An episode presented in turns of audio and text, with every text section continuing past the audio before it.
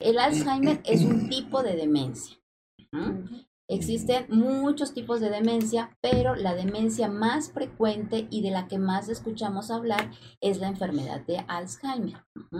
Pero no todo es Alzheimer. Hay otros tipos de demencia, tipo de demencia vascular, cuando las personas tienen algún tipo de evento vascular cerebral, un infarto cerebral, por ejemplo, eh, las secuelas, parte de las secuelas que quedan es puede ser un proceso de demencia.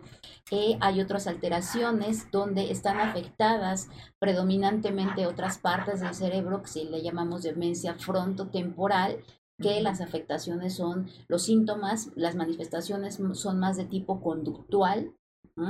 Hay otros tipos de demencias más que se alteran sobre principalmente lo, el lenguaje y entonces ya entran en el, en el campo de las afasias.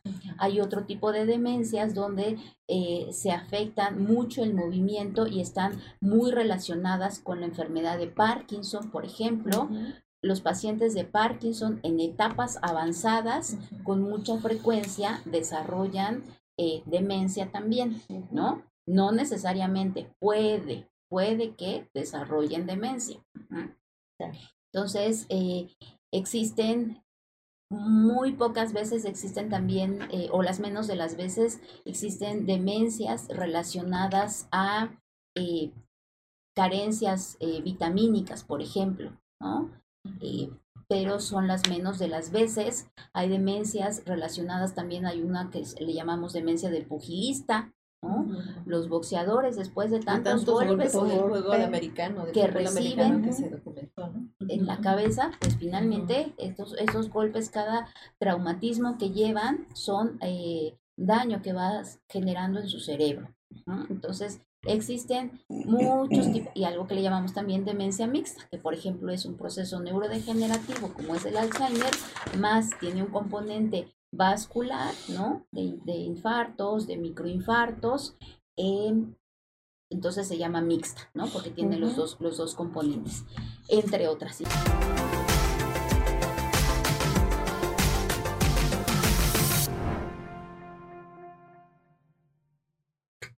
¿Qué tal? Muy buenos días en uno más de tus programas Salud para Todos Radio Online transmitiendo en vivo desde el Centro de Información e Investigación, profesor doctor Alfonso Álvarez Bravo del Hospital Español de México. Cabe mencionar que es un programa sin fines de lucro. Estamos en todas las plataformas digitales. Te invitamos a que nos escuches, a que estés con nosotros y lances tus preguntas para que puedan ser contestadas. Les habla su amigo el doctor Roberto Canales, quien es médico internista y miembro de la Asociación Americana de Endocrinología Clínica. Me acompaña en esta ocasión como co-conductora la doctora María Eugenia Ramírez Aguilar, quien es médico internista y también eh, miembro en, el Centro de Especialidades Diabéticas de la Secretaría de Salud y tiene su consulta privada aquí en la calle de Homero, Hegel. Hegel. Hegel. Hegel. 120. 120. Muy buenos días a todos. Tenemos otra vez la fortuna de tener de invitada a la doctora Rocío Ramírez Santos, quien hizo la especialidad en, bueno, hizo su en su grado de medicina aquí en México, en la Facultad de Medicina, y la especialidad de psiquiatría en León, Guanajuato, desde donde era mi padre, y curso de posgrado y alta especialidad y psicogeriatría en el Hospital Psiquiátrico Fray Bernardino Álvarez, y posgrado y alta especialidad de envejecimiento cognitivo y demencias en el Instituto Nacional de Neurología y Neurocirugía, doctor Manuel Velasco Suárez, diplomado en Tanatología Clínica en ANTAC. Actualmente trabaja en el, Hospital General Doctor Darío Fernández Fierro de, del ISTE y en el INAPAM, miembro eh, de la Asociación Mexicana de Especialistas en Demencia y del Grupo Colegiado de Gerontogeriatría. Y tiene su consulta privada en la calle Nueva York 32, Colonia Nápoles.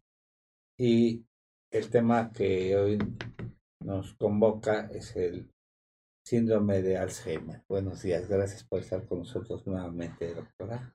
Hola, doctor, buenos días, doctora, buenos días, buenos, días. a todos. Muchas gracias nuevamente eh, por invitarme. Eh, y pues sí, el día de hoy vamos a hablar de demencias, enfocarnos a, a la enfermedad de Alzheimer, eh, sobre todo con motivo que el 21 de septiembre se conmemora el Día Mundial del Alzheimer.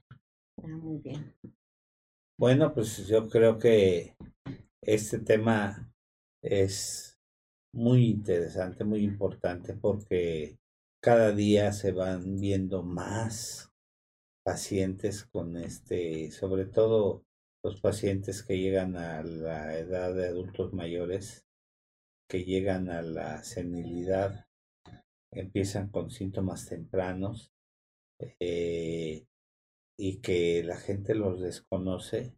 Y gracias por estar aquí porque hay manifestaciones que a veces eh, eh, se empieza, por ejemplo, con el síndrome de las piernas inquietas. Y eso es una manifestación temprana. Y hay mucho para hacer por estos pacientes cuando se empieza a atacar tempranamente.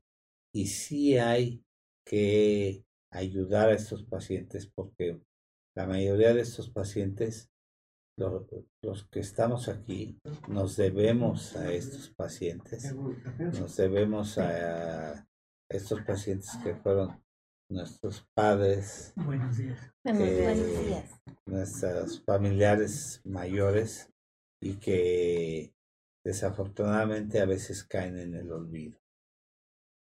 ya llega nuestro compañero, el doctor. Buenos días, buenos días a todos, buenos eh, días. buenos días, eh, el doctor Clayman es profesor investigador, maestro en ciencias, perito en la materia de ginecobstetricia y también académico y hace su base aquí en el Hospital Español y en el Hospital Ángeles de las Tomas. Y estamos contigo, acaba de pasar un duelo muy, muy triste de una hermana que falleció hace dos semanas. Dos semanas. Estamos aquí contigo, Jaime, de corazón. Un abrazo fuerte. Le pasan una hojita aquí, arriba ahí al doctor Clayman. Y este, pues sí, es, el tema es el, tema de Alzheimer. Entonces mencionaba que desafortunadamente o es tardíamente atendido o mucha gente no les da la atención a la gente por múltiples razones, pero quisiera escuchar tu, tu opinión, doctora, tú que, que tratas a, como gerontóloga y como psiquiatra a este tipo de pacientes. Ok, pues sí, vamos a hablar primero, o me gustaría eh, especificar primero que eh, el Alzheimer es un tipo de demencia, ¿no? Existen muchos tipos de demencia. La demencia más frecuente y de la que más escuchamos hablar es la enfermedad de Alzheimer, pero existen otros muchos tipos de demencia. ¿Qué es una demencia? Es un, una afectación del cerebro que, que eh, lo afecta de forma global, afecta la memoria, eh, las otras funciones cognitivas, el lenguaje, las emociones y la conducta también. Entonces, a veces pensamos que eh, demencia, enfermedad de Alzheimer son solamente problemas de memoria. No, cuando hablamos de funciones cognitivas vamos mucho más allá, ¿no? El poder leer, el comprender, el poder hablar, expresarnos de forma eh, correcta, eh, el poder hacer nuestras actividades diarias. Se van perdiendo, doctora, también este, principalmente las funciones neuronales, ¿no? Se van muriendo las neuronas y esto hace que se haya pérdida de las funciones, como lo comentas, ya sea la memoria, este, y muy frecuentemente es desapercibido por las familias porque piensan que la edad hace que tenga olvidos, de que este, de repente deje las llaves en la puerta y pero cuando ya el paciente sale y ya no regresa y se pierde, es cuando empiezan las alarmas, pero deben de estar al pendiente los, las, los familiares. Cualquier olvido, cualquier cosa, tienen que estar al pendiente de ese paciente, de ese familiar, porque puede ser, se puede tratar de un Alzheimer.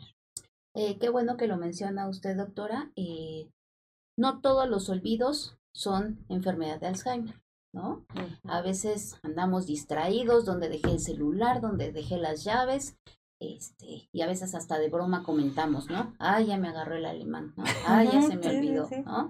Eh, pero no, eso no es, no es Alzheimer, ¿no? Eh, y además, sobre todo, a veces, como usted lo decía, normalizamos. Ah, es que como ya está grande, como ya tiene sus años, ya por eso se le olvidan las cosas. Es normal. No, no es normal con el envejecimiento eh, hay cambios, pero hay cambios cognitivos propios de la edad, pero uno de ellos no es la pérdida de memoria. Eh, sí, como todos, se van eh, con los años, nos vamos volviendo un poquito más lentos. Cuando los jóvenes están jugando el videojuego y el celular y viendo la televisión y hablando por teléfono y todo al mismo tiempo, al menos yo, que todavía me considero joven, ya no estoy, ya no puedo hacer tantas cosas a la vez, ¿no? Los ah, eh, ya personas más grandes, nuestros adultos mayores, eh, pueden hacer menos cosas a la vez, pero si lo dejamos eh, por pausas y que hagan una cosa a la vez, lo pueden ejecutar perfectamente, ¿no? Entonces es un mito. Acabemos con este primer mito que los olvidos o los problemas de memoria son propios del envejecimiento. No, si una persona empieza a tener eh, problemas de memoria, entre otros que vamos a comentar más adelante, poquito rojo. No es propio del envejecimiento, no es normal que a las personas se les olviden las cosas.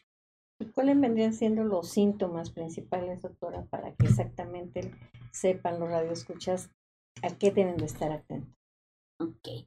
Bueno, eh, específicamente para la enfermedad de Alzheimer es importante señalar que eh, el comienzo es gradual, poco a poquito. Insisto, de pronto tan poco a poquito que lo vamos normalizando. Ah, sí se le olvidan las cosas. ¿no? Eh, no es súbito, no es de un momento a otro, pero sigue evolucionando. Olvidos, problemas de memoria, sobre todo problemas de memoria inmediata, reciente se pueden acordar muy bien de el nombre del compañerito que iba con él en la primaria, eh, la canción que le cantaba a su abuelita cuando era chiquito, tenía seis años, se puede acordar de eso perfectamente. Pero los olores, obviamente, este, memorias, ¿no? Que no son exactamente sensoriales. Eh, pero lo que sí se olvida, empieza a olvidar, es muy notorio, las cosas recientes. La eh, memoria a corto plazo, ¿no? La memoria a corto plazo. Le preguntamos, ¿qué, qué cenaste anoche? Ya se me olvidó. ¿Quién te habló por teléfono ayer? Ya se me olvidó. Insisto, llegamos a un lugar y donde dejé las llaves, donde dejé mi bastón, donde dejé los lentes y todo se les está perdiendo. ¿no? Entonces, inmediatamente, eh, incluso llega a afectar la memoria tanto que no pueden seguir el hilo de una conversación. ¿Qué me preguntaste? ¿Qué me dijiste? Empezamos a hablar de una cosa y ya terminan hablando de otra porque ya se les olvidó de qué, les habíamos preguntado. ¿no? Entonces hay afectaciones en la memoria, sobre todo de la memoria inmediata, reciente. Pero eh, no todo, eh, Alzheimer no solamente son problemas de memoria, son también problemas de lenguaje. Por ejemplo, se les olvida o ya no tienen la capacidad de eh, mencionar el nombre de un objeto. Pásame el, el DC de la sí, en lugar de que digan la taza. ¿no? ese que está sobre la desa.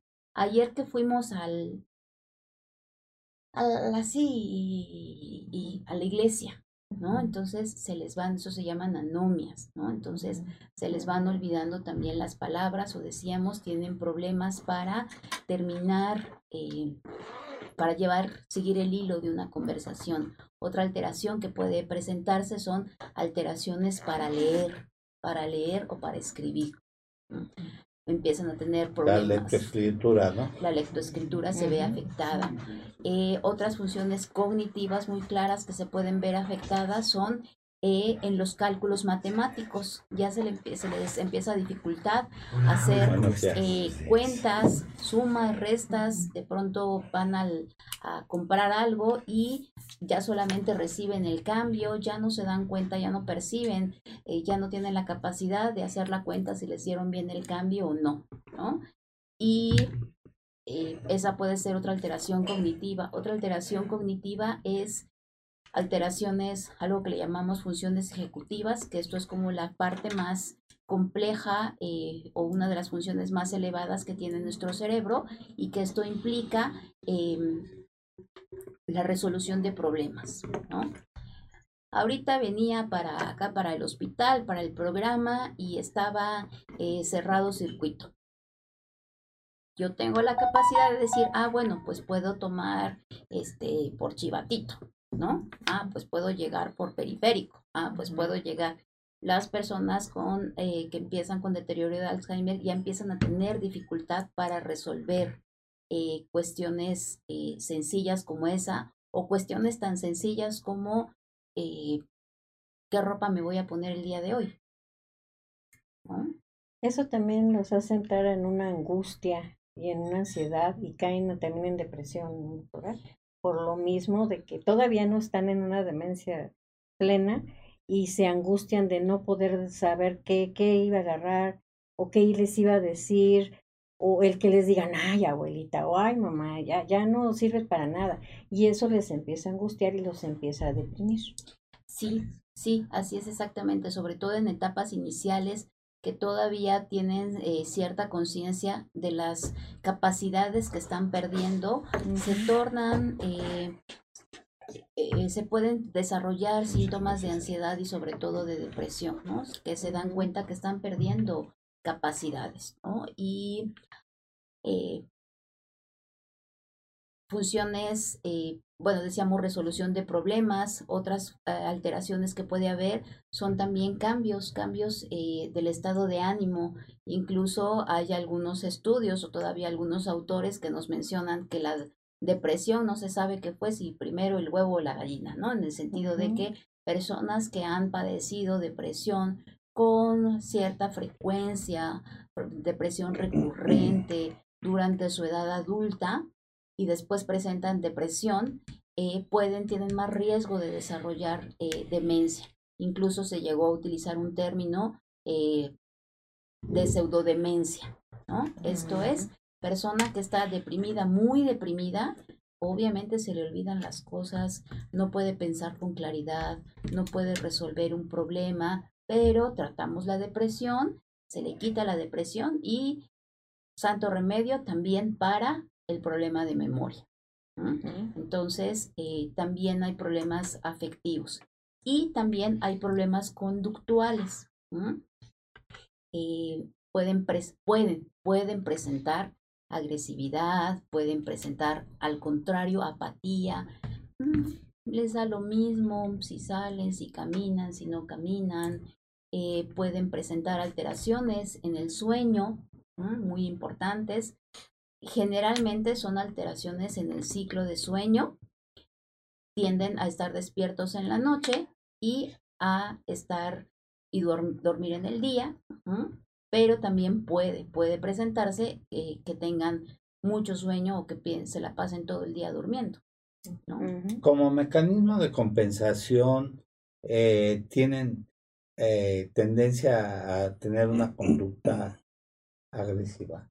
No, eso es, ya vamos uno, mito número dos. Mito número dos. mito número dos, los, las personas con demencia son agresivas, no, no, no necesariamente. ¿No? No supongo que tienden a acentuarse las características, ahora sí que de su carácter. Si es una persona agresiva puede serlo más, pero no necesariamente lo es así. O, o, es, o es cuando son maltratados. Varía, Este, en estos casos de demencia hay que ser muy, muy acuciosos en cuanto a, a la historia clínica, al abordaje familiar, porque el entorno tiene mucho que ver con los síntomas que, que muchas veces manifiestan los pacientes, ¿no? Eh, yo siempre eh, a los estudiantes eh, que se están formando, yo les digo, antes de que te acerques a un paciente, le tienes que decir, ¿no? Señor, este, Pedrito, lo voy a tocar, ¿no? Le voy a agarrar el brazo, le voy a descubrir, ¿no? No que nada más llego y, lo agarro, lo destapo, pues obviamente, pues yo también. Eso, pues, eso se ve mucho tiro el en golpe. ginecología, ¿no? que, llegaban los estudiantes y salían las pacientes parturientas con 20 tactos o te, ¿qué pasó en, a nivel institucional, ¿no? Decían, aquí salí martirizada, ¿no? Claro. Lamentablemente sí, ¿no? Entonces, insisto, a ver, a quién si ahorita hay, alguien llega a tocarlo, a, quitarle la blusa, sin, sin, que, sin que diga nada, pues, agres, pues es una agresión, ¿no? Yo también respondo con un golpe, ¿no?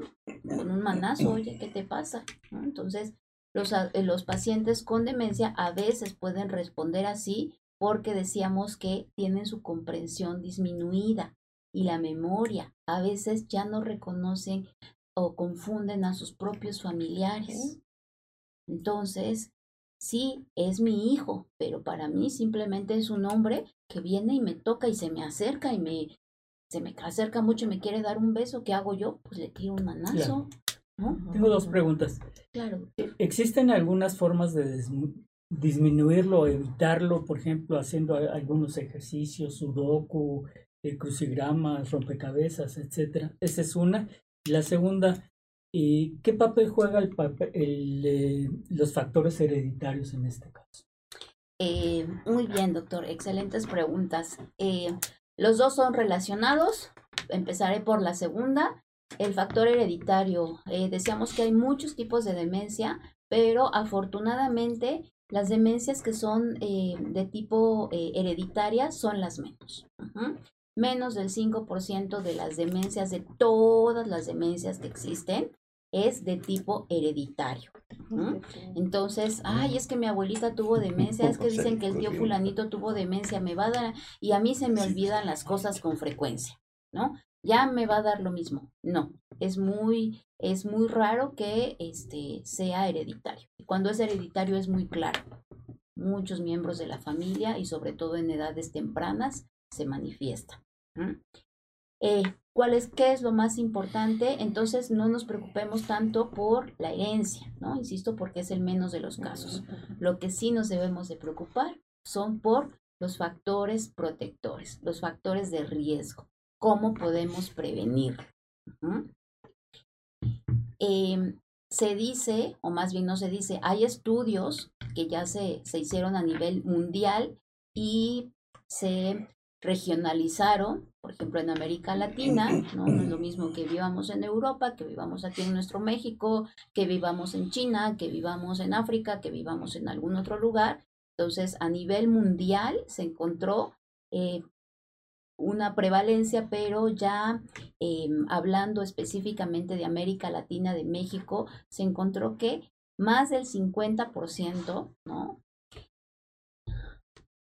Me fue ahorita, ya ven, ya se me están olvidando las cosas, no fue exactamente el porcentaje este, eh, exacto, pero es como el 57%, 55%, estoy, no sé si estoy eh, equivocada, pero sí es un poquito más del 50% que se encontró que factores de riesgo que podemos modificar y que por lo tanto podemos de esa forma prevenir que desarrollemos enfermedad de Alzheimer o algún tipo de demencia.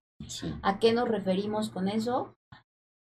Regresamos a lo básico que nos enseñan, eh, pero que no hacemos, ¿no? Mantener una vida saludable. Esto es, hay dos factores o muchos factores que intervienen en esto. Yo tengo una carga genética, ¿no?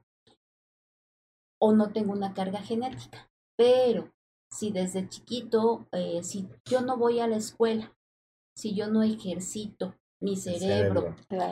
Eh, cada vez que vamos aprendiendo cosas, que ejercitamos, que habilitamos nuestro cerebro, es algo que le llamamos reserva cognitiva. Es como si le fuéramos echando a la alcancía. Le vamos echando, le vamos echando, le vamos echando, que ahorramos. ¿no? A lo largo de la vida tenemos una alcancía muy grande. Si de pronto se nos llega a romper esa alcancía, pues va a tardar mucho tiempo en vaciarse. ¿No? Esas, esas reservas van a tardar mucho tiempo. Pero si yo no ahorré, yo no tengo suficiente reserva cognitiva, lamentablemente muchas personas que en nuestro México creo que es muy frecuente, incluso que todavía hay analfabetismo o el, o el grado de escolaridad es muy bajo, esa activación cerebral eh, nos creó una reserva cognitiva muy pobre. Y entonces esa alcancía, pues apenas tenía unas moneditas y rápidamente se va a vaciar. ¿no? Entonces ese es un principal factor, el nivel educativo. ¿no? Es un factor de riesgo o factor protector, según como lo veamos. ¿no? Eh, la alimentación, ah, la alimentación básica. ¿no? Ahorita, antes de entrar al aire, estábamos hablando, pues hoy 15 de septiembre, todo lo que vamos a comer, ¿no? Todas las delicias que vamos a comer, pero eh, pues también a veces caemos en los excesos. Y los ¿no? factores de la terotrombosis, ¿no? O sea, los factores de- Decimos, de restrictivos vasculares. así es, decimos que todo lo que es bueno para el corazón también es bueno Para el para cerebro. nuestro cerebro. Ujú. Incluso hay algunos estudios de relación con demencia y diabetes, ¿no? Porque son alteraciones eh, vas- vasculares que van de la mano, ¿no? Entonces, ¿qué tiene que ver lo que como con que me dé demencia? Sí, ¿no? Pero si vamos viendo son factores que se van acumulando. ¿no? ¿Qué otros factores hay? Pues el uso de tóxicos, drogas, este, cigarro, alcohol. ¿no? Entonces, No, pues le vamos agregando puntos o le vamos restando puntos a esos factores de riesgo. ¿no? Otro factor es eh, la salud mental. La salud mental, ¿no? Decíamos, si yo he padecido a lo largo de la vida de depresiones frecuentes eh, y no las he tratado, he padecido de ansiedad, eh, soy una persona difícil, entonces es otro factor de riesgo. Otro factor de riesgo también es la sociabilización. Eh, la socialización, que lamentablemente en la conforme avanza la edad muchas veces se va disminuyendo. ¿No? Las personas muchas veces ya dejan de trabajar, entonces ya dejan de tener ese ambiente social, se van aislando en su domicilio y eso contribuye también al el aislamiento social a que pueda un factor de riesgo más a que tengamos esas alteraciones, ¿no? Incluso ahorita con la pandemia, no es que haya causado demencia, ¿no? Sino es que al estar aislados fue como la gota que derramó el vaso para. Exactamente, para que se empezaran a manifestar los síntomas, pero la gota que derramó el vaso, el vaso ya estaba lleno, solamente fue la gota que derramó el vaso. Al estar aislados, al tener poco contacto, con poca interacción con otras personas. Otro factor de riesgo son la hipertensión, la diabetes.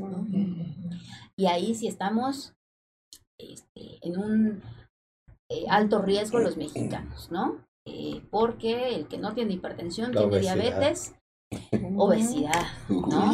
El que no tiene hipertensión tiene diabetes, tiene obesidad y el que no, este, se saca los tres taches, ¿no? Entonces. Además, no es tanto tener estas enfermedades que en México pues sí tenemos la, la diabetes, un importante factor, eh, componente hereditario, ¿no? Sino es que no las tratamos bien. ¿no? Que no nos cuidamos, ¿no? La doctora de, eh, en esto que ella es experta, este, eh, no- no podrá, eh, me podrá corregir si estoy diciendo mal, eh, cuántos pacientes, ¿no? Tienen muchas complicaciones por un mal cuidado de la diabetes. ¿no? Y entonces, y otro factor que siempre mencionamos y que insisto es bueno para la salud en general, y por si tenemos diabetes y por si tenemos hipertensión y para prevenir otras enfermedades, la actividad física. ¿no? Seamos honestos, ¿quién de todos aquí no hacemos actividad física? Sí, pues, el ejercicio. Sí. La natación. básquet. Ejercicio. Y ejercicio no es solamente de el futbolito este, Claro. de los fines de semana. ¿no? No, es una actividad física se recomienda, ¿cuánto se recomienda de tiempo? ¿30 minutos? ¿Tres veces al De, día? de ¿Tres veces 20 al a 30 minutos, por lo menos unos cuatro veces a la semana. Cuatro veces a la semana, mínimo. Y es más, irle aumentando, no quedarse en ese tiempo, sino llegar a la hora conforme vayan agarrando condición, ¿no? Lo ideal es que lo hagamos diario, ¿no? Yo les pregunto, ¿es una necesidad vital, así como todos los días comemos? ¿no? Pues también deberíamos todos los días de hacer actividad física. No decimos, ay, no, como que hoy no voy a comer. No, hoy tengo flojera, hoy no voy a comer. Uy, no estoy muy ocupado, hoy no voy a comer. Pues nos hacemos un tiempo, a veces ponemos pretextos, ¿no? Es que el trabajo, es que los hijos, es que eh, no me da tiempo. Tenemos que buscarnos, nos hacemos un tiempo para comer. Así también nos debemos de hacer un tiempo para, em, para hacer ejercicio. Ahí, si me permite, doctora, también quisiera este, comentar que ese tema de la actividad física también conviene evaluar cuál es nuestra actividad cotidiana, porque un, un punto es cómo hacemos nuestra actividad cotidiana y aquí es donde entra la disciplina del mindfulness, que es la atención plena.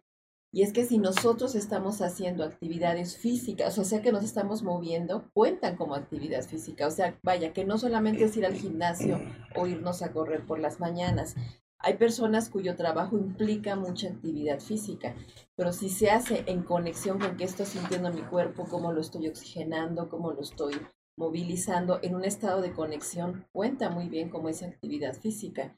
En ese sentido que se pueden suplir las dificultades de, de, de tiempo, porque la verdad es que muchas personas no lo hacen por falta de tiempo y es real, pero que, que hagan cosas que ayuden en el día a día, subirse por las escaleras en vez del elevador, caminar. Ajá. Hay personas que están sub y baja y me quiero referir a un estudio que se hizo eh, entre camaristas en la ciudad de San Francisco, en donde a un grupo de camaristas que trabajaban en hoteles limpiando, cuidando, con problemas de, eh, de diabetes, de obesidad y sobrepeso, bueno, se hizo un grupo control y otro grupo con el que se hizo e- el experimento, ¿no?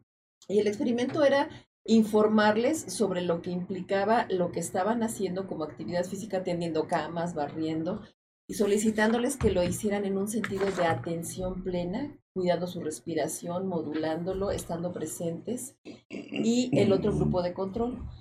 Eh, se, vio, se vio a los tres meses los resultados y el grupo eh, de control no tenía mayores cambios, seguían con sus problemas de diabetes y de, hipertensión, principalmente niveles de glucosa en el azúcar. Y en el grupo donde se hizo esta señaliza- este señalamiento, esta educación, esta psicoeducación, habían mejorado considerablemente sus niveles, ¿no? Entonces, digamos, como, para ver la forma de considerar que este tema de la atención, cómo estamos continuamente checando nuestros niveles de nuestra forma de, de, respirar, cómo nos sentimos, estando presentes en lo que hacemos, eh, cambia mucho nuestra, nuestra circunstancia cerebral, porque el estar presente es un, un gran problema, porque puede suceder incluso haciendo ejercicio. O sea, si uno está ejerci- haciendo ejercicio, pero trae la mente con los, eh, ya viene la operación, ya viene Otro esto, me pasa, y, y está el cuerpo en un estado de tensión, de un, en un, digamos, Estrés. en un estrés adverso, en un estrés eh, este, tóxico, ya no va a tener el mismo efecto. Incluso tenemos casos, y no me dejarán mentir, de atletas de alto desempeño que se mueren por infartos o cuestiones Claro. por el estilo. Y es que no controlamos también el tema, vaya, el tema de la actividad mental con la con la coordinarla con la física es crucial y, y es, un, entiendo, un factor protector para el tema de las demencias. ¿Es así? Así es, así es. Y el estrés, exactamente, el estrés, Ujú. estamos generando todo el tiempo un montón de cortisol y eso genera toda una cascada de eh, reacciones en nuestro cuerpo eh, que no son nada positivas. ¿no? Eh, y estábamos en los factores protectores. Ah, sí, entonces como vimos, empezamos desde Ajá. que nacemos, dijimos puede ser que traigamos ya desde que, que nacemos una carga genética o no, luego empezamos a estudiar en qué momento, pues desde la infancia, ¿no? Ya dijimos esta reserva cognitiva, después la alimentación, el ejercicio, que es a lo largo de toda la vida, eh, utilizamos o no sustancias tóxicas. Eh, desarrollamos o no enfermedades crónico-degenerativas y sobre todo llevamos un adecuado control, diabetes, hipertensión, dislipidemias, obesidad. Eh, la socialización que también eh, inicia es realmente desde toda la vida, no hay cosas que llevar desde toda la vida. Y ya en adultos, ya en edad más adulta, estamos hablando también de los sentidos y la pérdida de la audición. La, dis- la disminución en la audición también es un factor muy importante que predispone a que las personas puedan desarrollar demencia, ¿no? Y esto es ¿por qué? Pues porque se aíslan, ¿no? O sea, hay un, Ya no socializan. no socializan, eh, entonces no están activando su cerebro. ¿no? Ahorita estamos platicando y parece que no, pero estamos activando nuestro cerebro. Yo tengo que estar recordando, echando a andar mi memoria, qué es lo que preguntó el doctor, ¿no? Tengo que estar este, recordando cuáles puntos ya tomé, ¿no? Entonces, todo eso estamos eh, ejercitando nuestro, nuestra mente, nuestro cerebro. ¿no? Entonces, em, y ya luego ya se me va la onda. ya se me va la onda. Ok, entonces, ah, la escucha, pero todo eso es porque estoy escuchando. Si yo no escuchara bien, Sí, no. pues nomás sonrío, pero Ujú. este, no estoy interactuando y entonces no estoy activando mi cerebro, ¿no? Entonces, y eso también se hace un círculo vicioso, me aísla y eso también puede estar re- relacionado a que empiece yo con depresión, ¿no? Y entonces ya se va haciendo una, exactamente, ¿no? una bola de nieve. Aquí hay un dato muy importante, perdón, Ujú. este, doctora Alicia. La, la pérdida de la audición es a las altas frecuencias. Entonces, normalmente vemos a los pacientes que llegan con sus familiares y los familiares llegan hablándoles muy fuerte, les llegan gritando. Y entonces yo les demuestro que si les hablan bajito, escucha. Porque la endolinfa ahí está a las altas frecuencias. Y entre más fuerte les hable, menos escuchan. Entonces casi llegan gritándoles. Entonces te digo, le voy a demostrar cómo su familia escucha. Entonces empiezas a hablar, ¿cómo se llama usted? Y el paciente me contesta. ¿Cuántos años tiene? A, e- a ese. Y, y va escuchando y te va contestando y todo eso. Entonces, ya, ya Sí, se acostumbran a- a, ponerle sí. el volumen muy alto a la televisión, al radio. Entonces, es una cosa que también desconocen muchos colegas y desconocen muchas personas que, que si no le hacen un estudio auditivo adecuado, acaban con, con auxiliares auditivos y, y la cosa es que a nivel auditivo del octavo pat es la endolinfa, que están eh, a las altas frecuencias. Pero si, si les hablan bajito, les ponen bajita la televisión, sí escuchan bien. Y eso es muy interesante. Eh, Es, es- ese es otro tema básico en los adultos mayores, ¿no? Que la, la famosa presbiacusia, ¿no? Que no es solamente, muchas veces, eh, pues les venden auxiliares auditivos que solamente es el volumen, ¿no? No es eso. Dice, es que sí, es, sí escucho, pero no entiendo, ¿no? Lo clásico que dicen, es que sí escucho, pero no entiendo. Y, y- Entonces necesitan un estudio adecuado para que se les prescriba médicamente un eh, auxiliar auditivo adecuado que no es solamente un amplificador de volumen. Y quiero darles, bueno, la bienvenida que llegaron a la doctora Alicia Vera, que acaba de recibir el grado con todos los honores de la Universidad Complutense de Madrid en la espe- la especialidad de Mindfulness, Muchas Ah, gracias. con todos los felicidades, Muchas honores gracias. Muchas gracias. y Muchas gracias. que pues ya eh, estuvo haciendo esa especialidad y ya le dieron el grado, además con, con felicitaciones por ello, y a mi compañero el doctor Gabriel Rojas. Eh, muy buenos días. llegó. Buenos, Buenos días, días. también, Gracias, muchas y, gracias. y a su esposa que siempre nos Siempre escucha. nos escucha, Sí. Pues saludos a todos. Saludos. Perdón eh, la interrupción, pero había que mencionar. Muchísimas gracias, fue- qué amable. que fue, Muchas gracias, muchas este, gracias.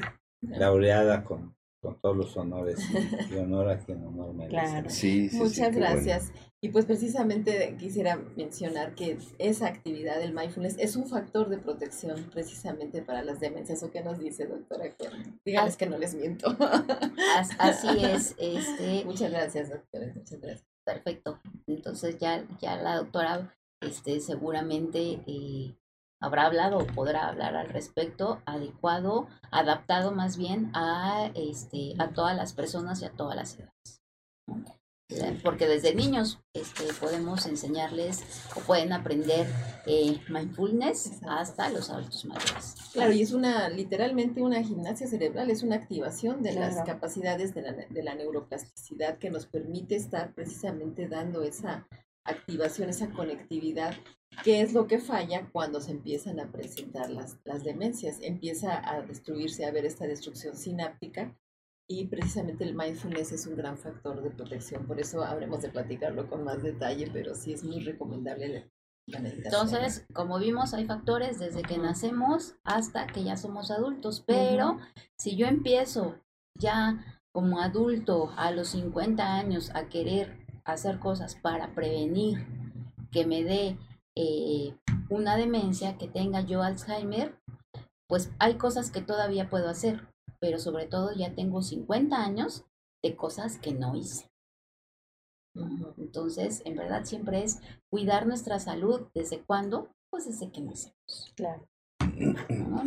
Este, hay ¿Y muchísimas preguntas, sí, sí, sí, y, y saludos. Mira, vamos rápido con los saludos. Teresa de Jesús Canales, saludos a todos. Ya Es, mm, Gilberto Betancourt, buenos días. Lourdes Ortiz, buenos días. Nelly Canales, saludos del de 54D. Ahí, ahí está Nelly, saludos Nelly. Alex Beja Betancourt también.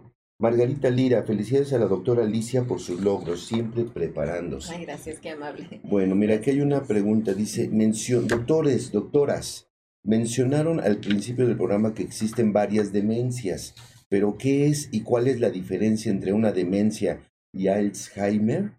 Excelente tema, Paola. Y de una vez la otra pregunta, doctores, doctoras, ¿qué cuidados debe de tener una persona con Alzheimer? ¿Solo pierde la memoria o también pueden perder movilidad? Gracias, Paco. Entonces Eh, son Me permiten, es que van muy en el mismo sentido y para que Sí. se vea que, bueno, que estás teniendo. Anótalas, doctora, El la caso de- mente. Sí. Anótalas. El caso de Ceci dice, la demencia y el Alzheimer son similares, se tiene que padecer una para que se dé la otra, digamos, aclarar estas, estas, relación. Exacto. En el mismo sentido está la pregunta de María, que dice, la demencia y el Alzheimer se da solo en adultos mayores, ¿a qué se debe que se sepa más y que se le dé más atención a este sector, ¿no? En el mismo sentido también Fabián dice, para que para, para, ¿por qué se da el Alzheimer? ¿Es por no ejercitar nuestra memoria o cuál es la causa? Creo que de alguna manera las ha estado eh, documentando al respecto, pero pues digamos integrar una respuesta. al- Ok, Gracias. claro que sí. Este, vamos a ver, escuchas. hablábamos muy al inicio de, de, de este programa que eh, de- eh, el Alzheimer es un tipo de demencia. ¿no? Existen muchos tipos de demencia, pero la demencia más frecuente y de la que más escuchamos hablar es la enfermedad de Alzheimer.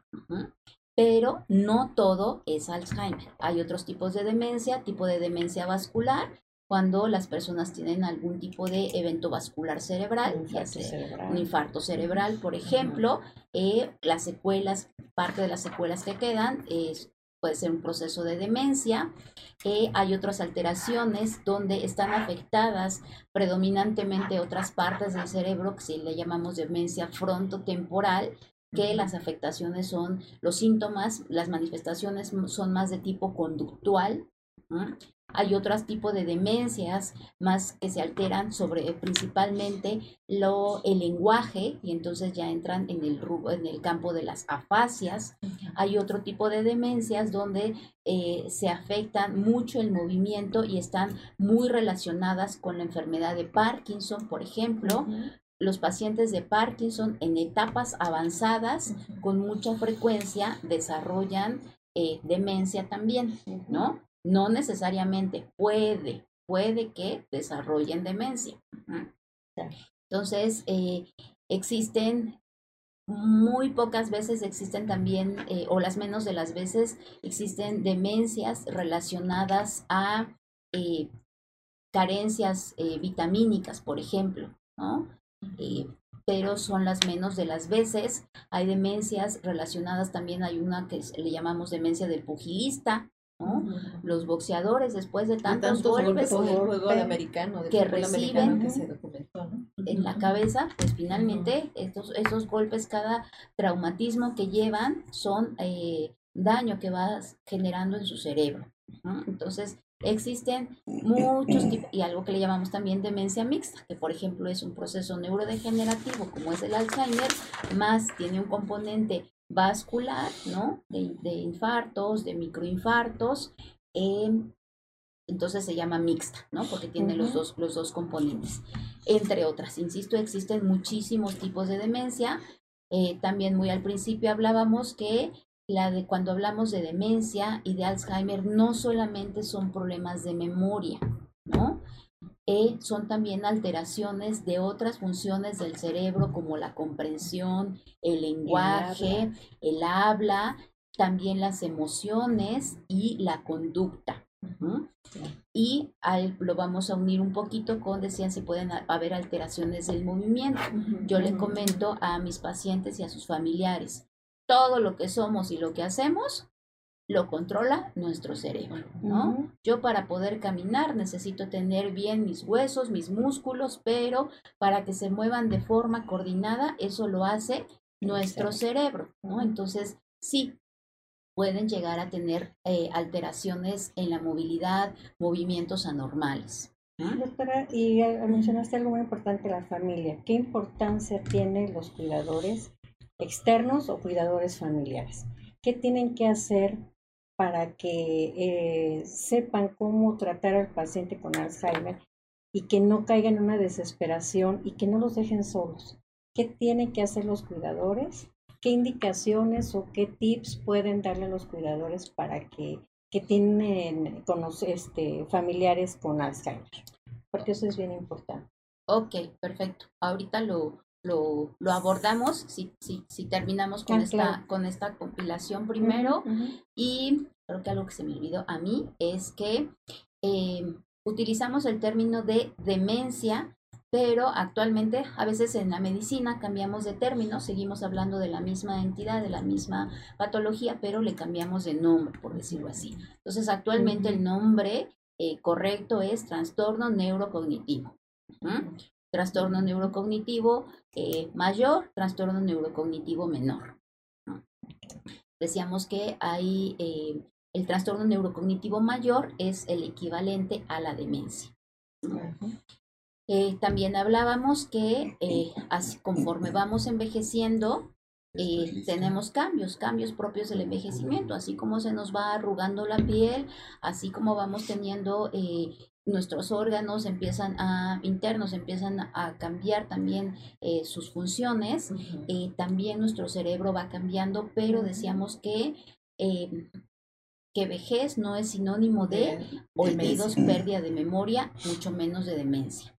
Antes de entrar a- al aire, el doctor comentaba este, demencia senil y comentábamos que ese es un término obsoleto que ya que no, No se este, usa. no se usa, ¿no? Todavía muchas veces lo, lo utilizan, pero no. Demencia. Generalmente la demencia, el principal factor de riesgo para desarrollar demencia es la edad. ¿no? No es que ahora haya más demencia, lo que pasa es que ahora las personas vivimos más, Claro. ¿no? Antes las personas este, se morían a los La 40 esperanza de años, la era esperanza de vida era muy muy, corta. Entonces, este, se morían antes de que llegara el tiempo que desarrollaran demencia. Ahora las personas vivimos más y entonces ya llegamos a la etapa en que podemos desarrollar demencia Claro. el principal factor de riesgo. Cuando eh, se presenta la demencia, se puede presentar demencia en etapas muy tempranas. Ujú. Cuando estamos, eh, sobre todo estamos hablando de un componente, de cierto tipo de demencias que no son tan frecuentes o de cierto tipo de demencias que decíamos que son las mínimas de un, con un componente genético. personas de 40, de 50 años que ya empiezan a desarrollar síntomas. Ah. Pero esos son las menos de las veces. Doctora, respecto, pero sobre este mismo tema, eh, si pudiera comentarnos, estadísticamente, eh, ¿cómo se tiene la proporción? Entiendo que el tema del Alzheimer es más popular y como se dice, digamos, más conocido, como que se le dio mucha atención y ya sea, se hace una analogía, ¿no? Alzheimer, demencia igual, ¿no? Y como usted claramente nos dice, son distintos tipos. Eh, entiendo que en el caso de la, del Alzheimer tiene mucho que ver esta acumulación de la proteína tau y todo la, la, este, el, daño que le va dando a las estructuras cerebrales. Y la pregunta sería, bueno, porcentualmente, digamos, ¿qué, ¿qué tanto es el Alzheimer y qué tanto otras, si se tiene la información?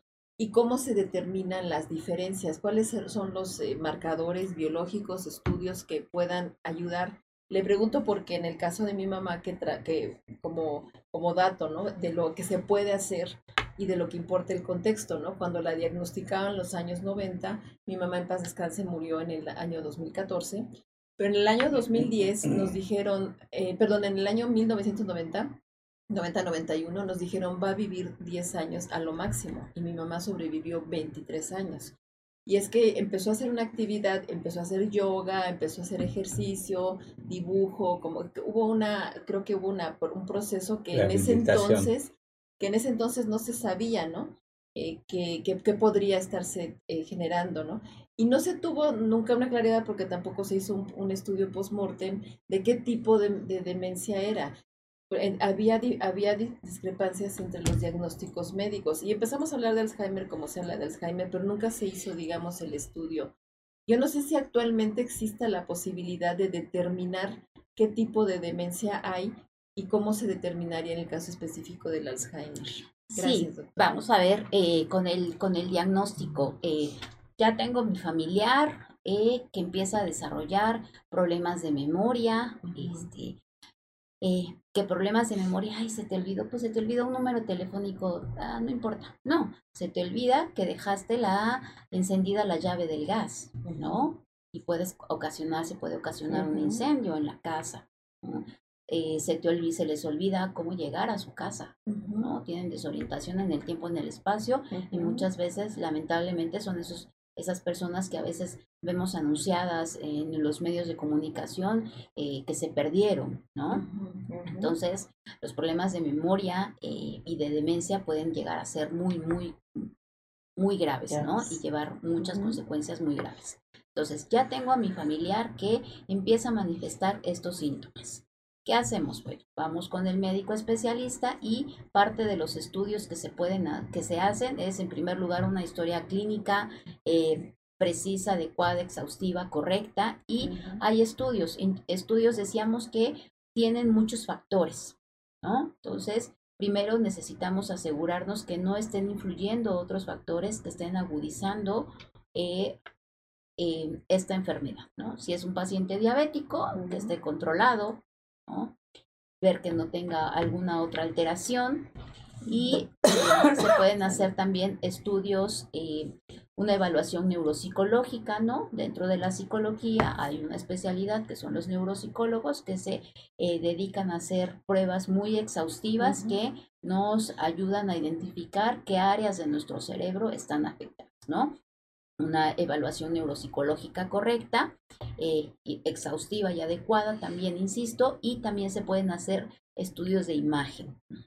Estudios de imagen, eh, le llamamos, eh, hay muchos estudios de imagen, hay estudios que por así decirlo son, tienen mayor resolución, ¿no? Entonces, y estudios que nos pueden brindar mucho mayor eh, información, ¿no? Estudios como una tomografía eh, eh, cerebral simple, este nos da datos muy básicos, ¿no? Solamente de alteraciones estructurales, estudios eh, más complejos del funcionamiento del cerebro, como un PET, ¿no?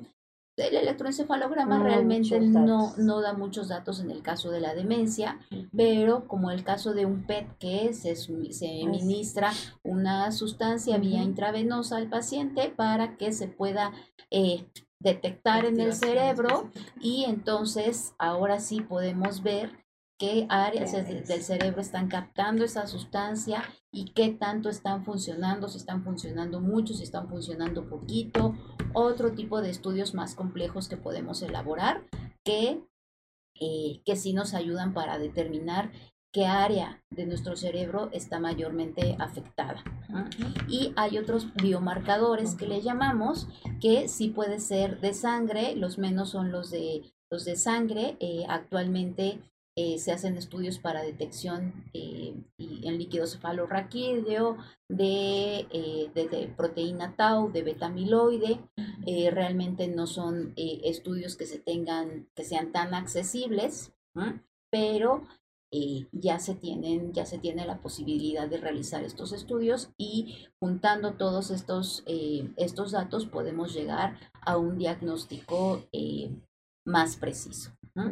Antes, antes exactamente decíamos que el diagnóstico preciso solamente se hacía post-mortem porque era hasta que estudiábamos un pedacito de cerebro debajo del microscopio y entonces ya decíamos, ah, sí, es esta la enfermedad. Pero actualmente ya hay estudios que podemos eh, saber qué tipo de alteraciones hay y por lo tanto tener un diagnóstico preciso.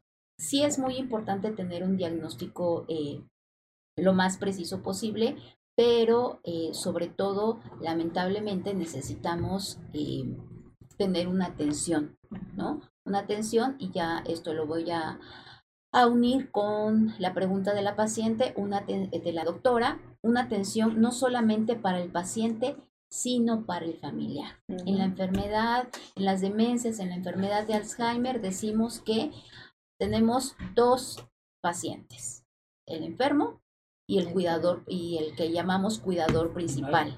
De, de hecho, si me permite, como paréntesis, a nosotros nos decían, es una, eh, es una enfermedad que la tiene el paciente, pero la padece la familia. Sí, Era, era un poco la idea de que es... Así como la diabetes, impacta, así todo ¿no? lo Por lo, pero, Pero por, acá por la parte más conductual, ¿no? Sí, Este, claro. Que altera más, ¿no? La parte conductual. pero por Ujú. lo que veo tuvo muy buen acompañamiento y seguimiento familiar. Sí, además Mami. de que mi amadísima Sí. mamá fue una guerrera y tenía un muy bonito carácter, ¿no? Era muy alegre, este, era muy expresiva, le encantaba la música. Pues por lo que les La dijeron 10 música años y vivió 23, 23, sí, pues es que duplicó más que tuvo duplicó, muy buen ¿no? apoyo Sí, sí, familiar claro. y todo eso. Sí, totalmente, totalmente. Varía, Entonces- varía mucho, insisto, depende del tipo de demencia, depende de las comorbilidades, ¿no? Que el paciente presente, que la persona presente, pueden vivir desde, eh, por ejemplo, hay algo que le llamamos demencias rápidamente progresivas, que se instalan en el término de seis meses, Sí, ¿no? Y que tienen una sobrevida de meses, ¿no? Muy cortas. Afortunadamente no son las menos. enfermedades concomitantes. No, No, tenía. No, bueno, tenía tema de eh, hipo- hipertiroidismo que se convirtió en hipotiroidismo por un Ah, tratamiento de, yodo radioactivo. de yodo Ujú. radioactivo, este, básicamente, ¿no? Pero de ahí en fuera, este, generalmente ten- tenía muy buena respuesta. Sí, aquí hay un comentario de lo que están diciendo. Dice, doctores, doctoras, ¿qué cuidados debe de tener la familia o el cuidador para poder atender a una enferma de Alzheimer?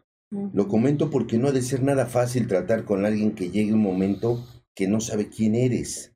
Excelente panel, muchas felicidades a todos por su tiempo para hacer el programa. Enrique. Fue, fue el tema que habíamos comentado la, la vez pasada. Sin embargo, pues, es un tema de mucha controversia, ¿verdad? Porque se había visto de, de los cuidadores que también a veces se vuelven eh, castigadores o castigados, ¿no? Entonces hay que Sí. tener pues, muchas virtudes y muchas cualidades y preparación también para ello. ¿no? Eh, eh, digo, ser cuidador de una persona con una enfermedad eh, como la como Neurodegenerativa. neurodegenerativa, eh, pacientes con esclerosis múltiples, pacientes con enfermedad de Parkinson, pacientes O enfermedades este, terminales. Ujú. son muy son muy desgastantes Sí. para la familia, pero sobre todo, insisto, para algo que le llamamos el cuidador primario o el cuidador Claro. principal, ¿no? Porque a veces me dice un paciente, ah, sí, tiene 10 hijos, pero de los 10 hijos, un solo hijo solo. realmente es el que participa en su, en su cuidado. ¿no? Y entonces de los 10 no se hace uno, ¿no? Entonces, em, tratamiento, tratamiento para eh, específicamente la, bueno, antes de, antes de eso, eh, no lo no lo quería abordar porque digo, este es un programa abierto para el público en general, pero ¿cuáles son las causas? Las causas de la, de la enfermedad de Alzheimer, lamentablemente, hasta la fecha, con precisión, no se, se desconoce exactamente en qué momento se origina y la causa de esta enfermedad, ¿ok? A lo que voy es que se acumulan ciertas sustancias eh, en el cerebro que de por sí siempre están. Beta amiloide, tau, eh, otras sustancias que siempre están ahí. Conforme envejecemos, nuestro, eh, estas sustancias se van acumulando, ¿no? Pero lo que no se sabe es en qué momento se, rebasa ese límite del envejecimiento normal y se empiezan a acumular de más estas sustancias y entonces empiezan a ser tóxicas, por decirlo así, para las neuronas, ¿no? Porque ah, se acumulan, hay algunas que se acumulan dentro de las neuronas, que son las células del cerebro, hay unas que se acumulan dentro de las neuronas y otras que se acumulan fuera, pero de cualquier forma interrumpen, interfieren en el funcionamiento adecuado del cerebro. Las que están internas llegan a ser tan tóxicas, por así decirlo, que pues matan a las neuronas, ¿no? Entonces que son las células principales del cerebro y entonces ya de ahí se hace una cascada, se empiezan a morir, por decirlo así, esas neuronas y entonces esto sigue evolucionando y lamentablemente hasta el momento no hay una cura, un tratamiento para curar esta enfermedad. Hay muchos estudios que se han empezado, pero no hay un tratamiento. Hay tratamiento para los síntomas, para tratar de eh, Atenuar. atenuar, disminuir lo más que se pueda los síntomas. Hay medicamentos que ayudan a ralentizar, hacer que la enfermedad avance más lentamente posible, pero no hay una cura como tal. El año pasado eh, salió un medicamento, pero eh, es solamente para Alzheimer en etapas muy tempranas.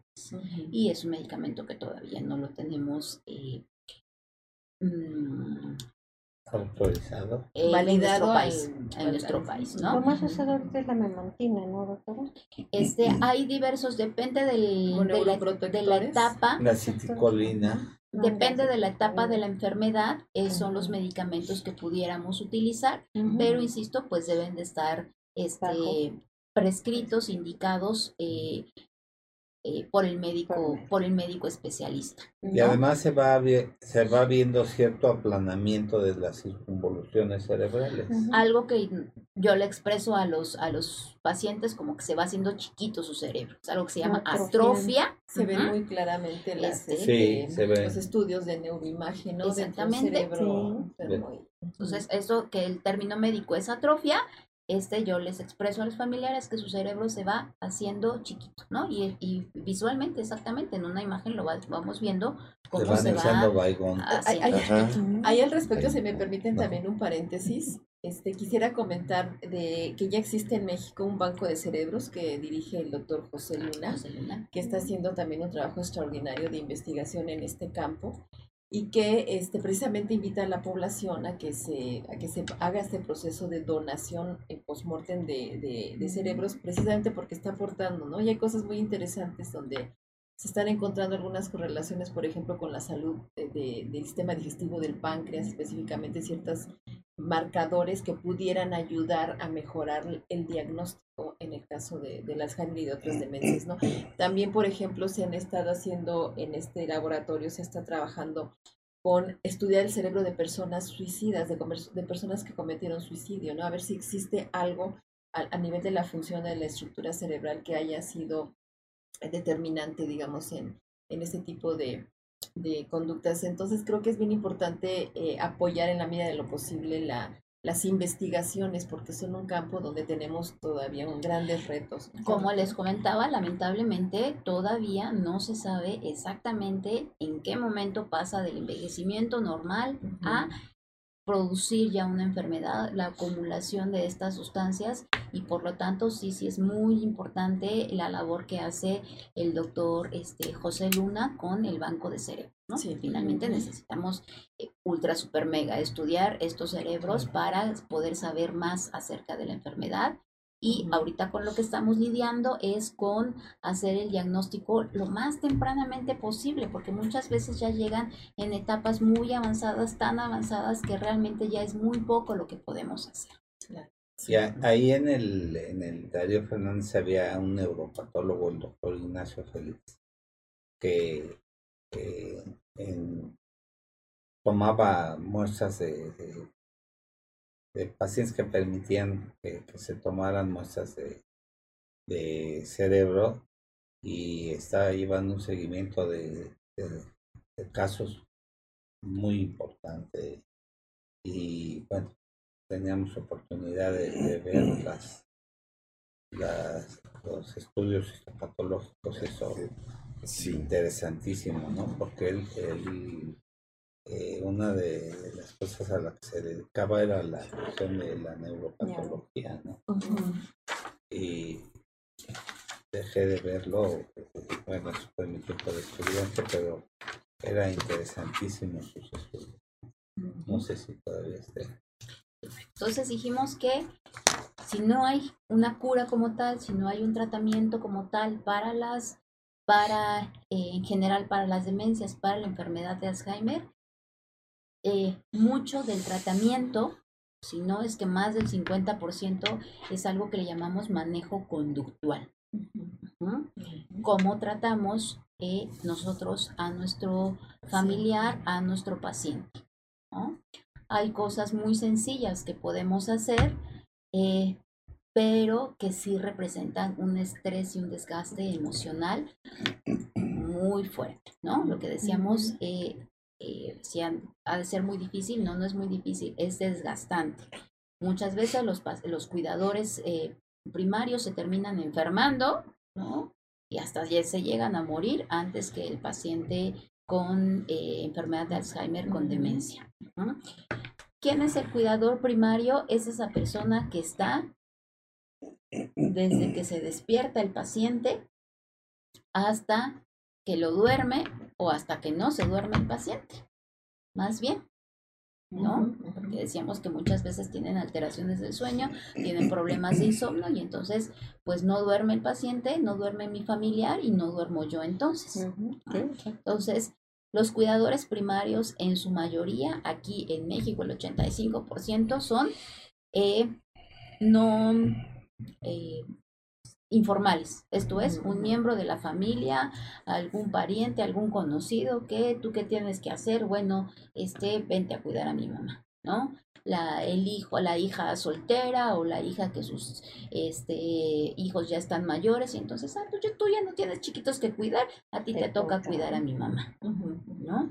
¿Yo qué preparación tengo para atender a este paciente? No tengo la menor Porque idea. además, exacto, hay, hay muchas veces que lo hacen de buena voluntad, pero sin... la sin voluntad tener- y el amor no basta. Exacto. Exacto.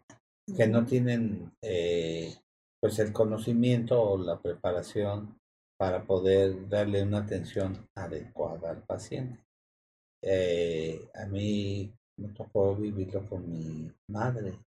Ella tuvo Alzheimer y un tiempo la tuvimos nosotros, pero mi esposa enfermó y mi esposa después falleció este y, y entonces este mi, mi madre pues tenía que cuidar a mis hermanas y es, es todo un verdadero conflicto ¿eh? Sí. Entonces, decíamos, el 85% son cuidadores informales, algún miembro de la familia que eh, se ocupa de cuidar al, al, al familiar enfermo, ¿no? Entonces, decíamos, no tiene el, la disponibilidad, la disposición y el amor no bastan para que yo sepa eh, cómo atender y cómo eh, día a día y lidiar con todas las los los problemas a que se enfrenta, ¿no? Porque conforme va evolucionando la enfermedad, primero son solamente algunos olvidos, insisto, hablando estrictamente de memoria, donde dejé el celular, donde dejé las llaves, donde se me olvidó la estufa prendida, pero a veces los, la memoria llega a ser tan grave, insisto, que ya salen a la calle y ya no saben cómo regresar a su casa, o que ya desconocen, confunden o desconocen a su familia. ¿Y esta señora quién es? Oye, soy tu esposa. No, señora, sáquese de mi casa. ¿no? Entonces, imagínese el familiar que la está cuidando, que es quien se desvive por cuidarlo y ya no quiere que lo toque, pues porque es una señora que se metió a su casa y no se sale. Y puede haber conflictos legales porque empiezan a gritar dentro de casa, me están, Están me están secuestrando y un me están haciendo. Y, muy y característico. llega la policía porque los vecinos dicen, híjole, algo le están pasando a la señora que vive ahí. Claro. Un síntoma muy característico es que desconocen su casa. Para ellos su casa es la casa donde nacieron. Difícilmente algunos de nosotros vivimos en la casa donde nacimos, ¿no? Para ellos su casa, aunque sea que yo llevo viviendo aquí 40 años, no, esta no es su casa. Ya llévame a mi casa, ya me voy a mi casa, esta no es mi casa. ¿no? Exactamente como decía la doctora, se ponen a gritar, se pegan a la ventana, se ponen a gritar, este, pero eh, tenemos que aprender. Se puede dar medicación para esto, pero insisto, sobre todo es algo que le llamamos manejo conductual. Esto lo podemos dar en atención, en la atención en la consulta médica, pero sobre todo también hay grupos, grupos de apoyo para familiares y también hay grupos eh, para de, eh, de entrenamiento para cuidadores. Porque puede ser que llegue un momento en que eh, el paciente, eh, la persona enferma, ya no tenga control de esfínteres, ya se haga de la pipí, ya se haga de la popó, utilice pañal. Parecerá muy fácil, pero cambiar un pañal En un a- adulto es en complicado. adulto Ujú. no es complicado, es lo que le sigue, ¿no? O si en un bebé es fácil, pues porque le Bueno, subimos la piernita para acá, la volteamos para acá. claro. Les es, ¿No? Les, es les es incómodo a las familias luego. No, Sí. ahora además, Será insisto, hay ah, no. una característica, perdón, pero si no la digo, se me va a ir. Este, una característica muy importante de esta enfermedad es que de pronto tiene fluctuaciones. Días buenos, días Días malos, días en que están más orientados, más conscientes, Una montaña rusa. días Días en que no. malos. ¿no? A lo que voy es que, ¿por qué lo menciono? Porque hay veces que los familiares no creen en la enfermedad, ¿no? No, yo creo que se está haciendo. Dice que se le olvidó dónde dejó la tarjeta, pero nunca se le olvida a mi mamá dónde deja su rosario. Se le olvida lo que le conviene. ¿no? Se está haciendo.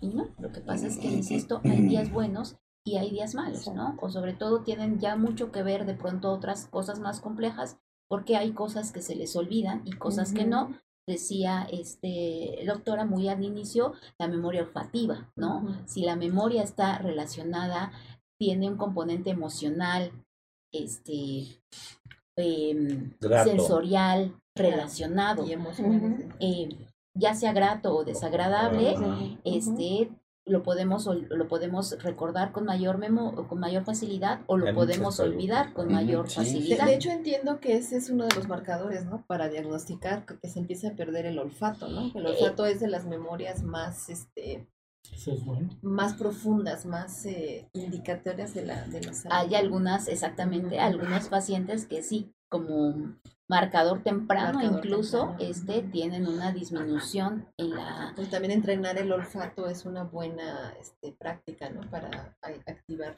eh, estructuras cerebrales. Así Claro. es, así es, sensorialmente toda la activación que podamos tener, ¿no? Eh, decíamos entonces con este, con los pacientes tenemos que... eh, se me fue en estábamos. De la parte conductual. La parte conductual, ok, decíamos el cuidador, ¿no? Entonces, decíamos algo tan, tan sencillo que es en un bebé, cambiar un pañal, entre comillas, porque luego también el bebé apenas uno le está poniendo y ya está escapando por allá, ¿verdad? Pero en un adulto, imagínense Sí. ahora una, una mamá pensando, ¿no? Imaginando que es una mamá que tiene ya enfermedad de Alzheimer y el hijo le toca cambiarla. El pudor es el pudor, Sí, ¿no? como, como, como yo, mujer, mi hijo, varón, me va a estar Viendo. lim- Viendo. este, limpiando la cola, valga la expresión, Sí, sí. ¿no? Entonces, Sí, pues no, no lo permite, incómodo. ¿no? Sí, es muy claro. incómodo. Sí, entender eso, ¿no? Que tienen un sentido del pudor irrespetable. ¿no? Si es que yo reconozco que es mi hijo, ay, como mi hijo me va a estar viendo. Pero si yo además ya no reconozco, ya no me acuerdo que es mi hijo, como a mí un hombre desconocido, me va a estar agarrando mis partes íntimas. Sí, sí, sí, sí. ¿no? Entonces, para eso necesitamos un entrenamiento. Parte de las alteraciones que también se, llevan a- se llegan a presentar son alteraciones en la forma de comer, ¿no?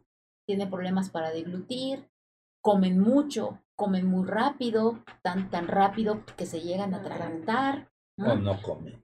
O no Sí, comen. Porque no saben que tienen que O, por el contrario, ¿no? Se les olvida que ya desayunar. Vamos a desayunar. ¿A qué horas vamos a desayunar, mijita? Papá, ya comimos. No, no me has dado de desayunar, pero papá, ya Me estás comimos. matando me de estás hambre. matando de Sí. hambre.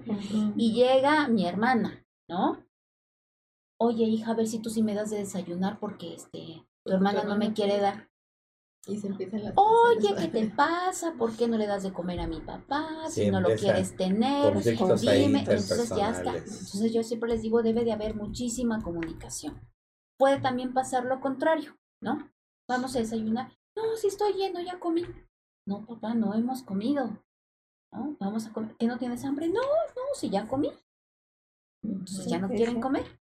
Entonces pueden haber muchas variaciones, ¿no? Claro. Eh, comentaba igual en un principio, ¿no? Que a veces los rasgos de personalidad eh, de la edad madura se agudizan. Puede ser, eh, se acentúan, pueden ser las dos cosas. Pueden ser que se acentúen, si de por sí ya era enojona, desarrollan demencia y se vuelven pedos y el chamuco en viva, en vida, ¿no? Pero también puede ser lo contrario. El aplanamiento. Antes era súper enojona y ahora es la apatía andando. No, antes mi mamá era súper limpia y súper obsesiva, casi, casi con la limpieza y no soportaba ver una taza fuera de su lugar. Y ahora, Desaliñado. desaliñada, no se quiere bañar, no quiere salir de la cama, quieres comer, le da lo mismo, quiere salir a caminar. Si quieres, no, aquí estoy bien. ¿no? Entonces, ese síntoma que es la apatía, que es difícil, de pronto difícil, eh, un poco eh, diagnosticarla, diferenciar de, de la depresión, es un síntoma muy desgastante para los familiares, porque el paciente le da, pues lo mismo exactamente, como su nombre lo dice, está completamente apático a todo. Hay gran cantidad de, de preguntas, pero nos pide nuestra productora que nos vayamos a un corte breve de dos minutos y regresamos. Ok, Por favor. ¿Quieres ser parte del mundo digital y no sabes cómo? Contáctanos. Te asesoramos. Páginas web, relaciones públicas, streaming, podcast, redes sociales, comerciales, videos y mucho más. Contacta zrproducciones.com.mx. Síguenos en Facebook como arroba ZR Producciones MX, Instagram, YouTube y TikTok como arroba ZR Producciones. Sé parte del mundo digital.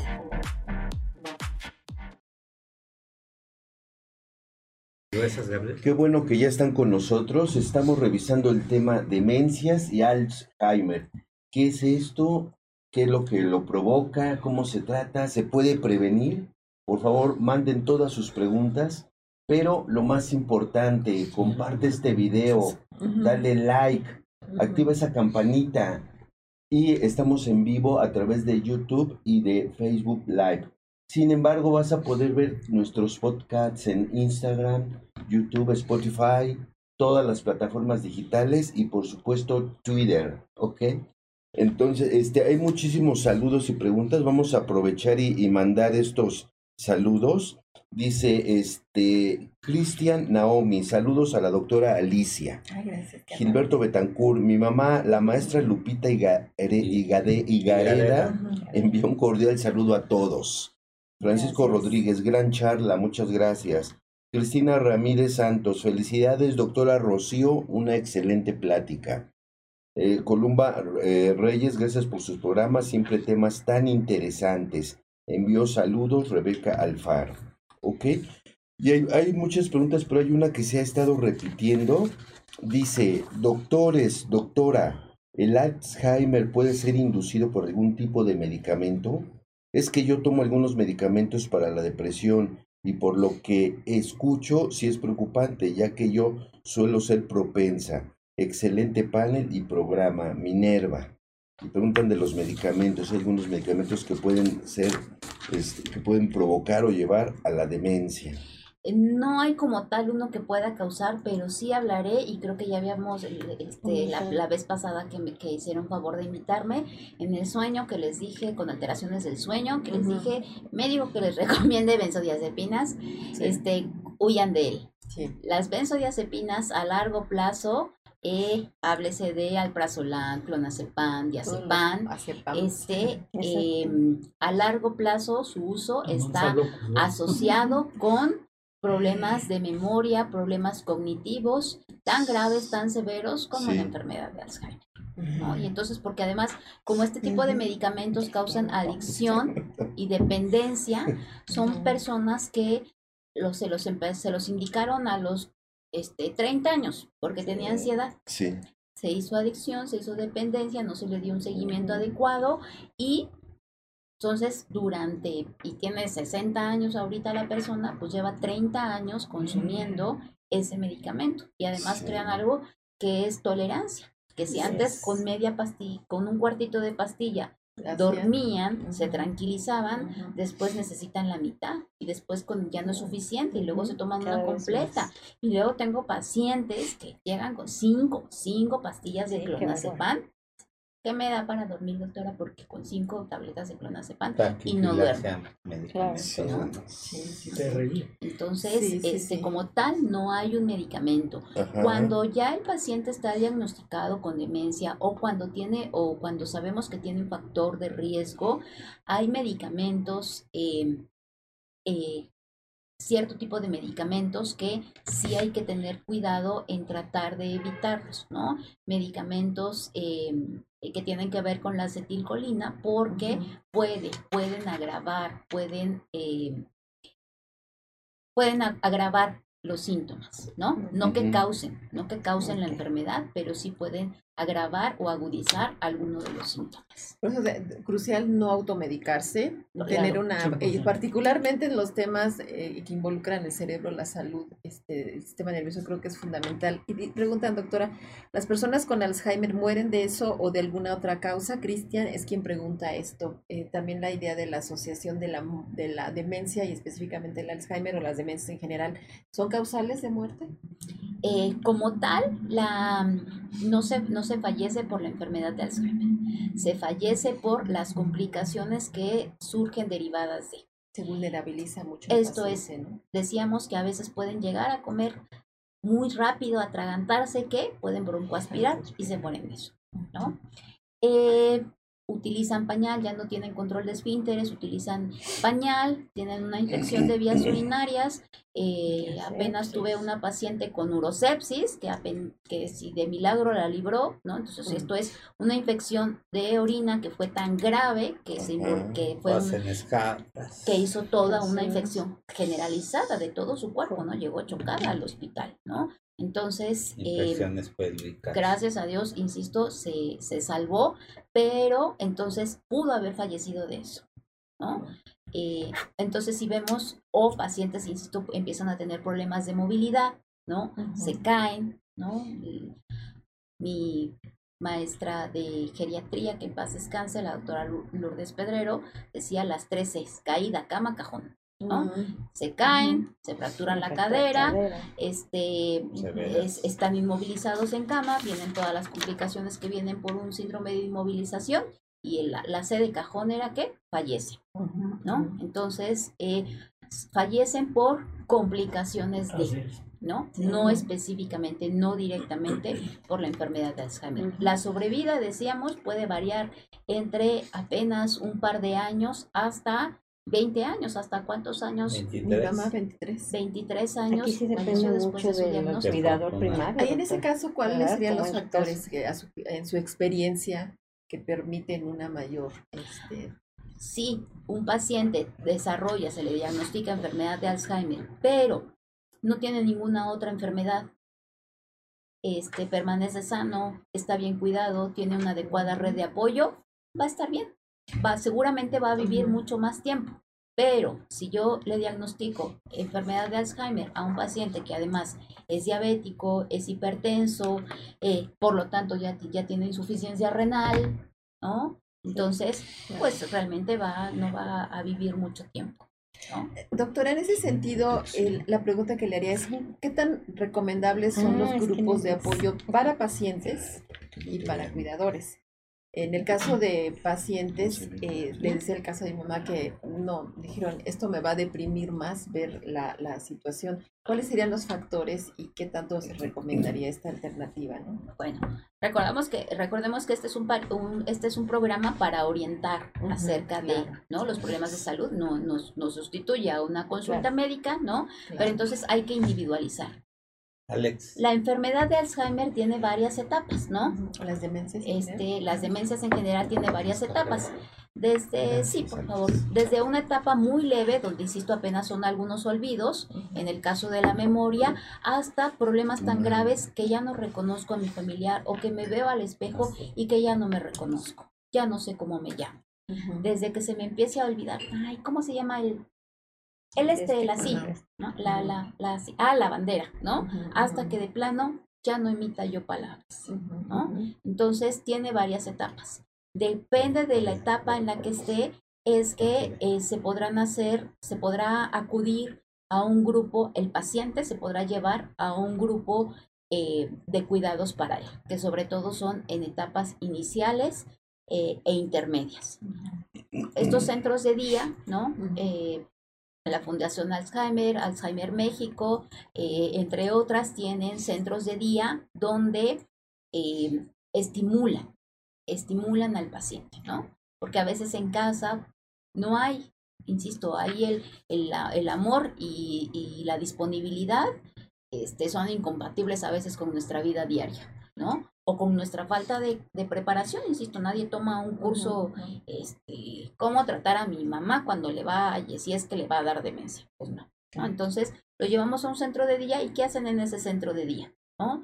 Desde que pueden, podemos incluirlos en que lo- los alimenten, no les den un desayuno, estén vigilando que coman de forma adecuada, que interactúen con otras personas, que hagan actividad física, les ponen actividades donde eh, que incluya eh, la actividad de su cuerpo y su actividad mental, que socialicen, que echen chisme, ¿no? Entonces, que la pasen bien, que estén contentos, ¿no? Insisto, y todo eso influye de manera positiva. Pero, decíamos ahorita en, en el corte, platicábamos, doctora, pero no es para todos. Hay que individualizar. Si de por sí yo siempre he sido una persona poco sociable y a mí no me gustaban las reuniones y las evitaba y me llevan a un centro de día, pues en lugar de ayudarme, va a ser un castigo para mí. Claro. Pero si a mí siempre me gustaban ir a las fiestas, a las reuniones, a, a la iglesia y si me llevan a un centro de día, yo voy a ser feliz y van a notar un cambio notable positivo en mí.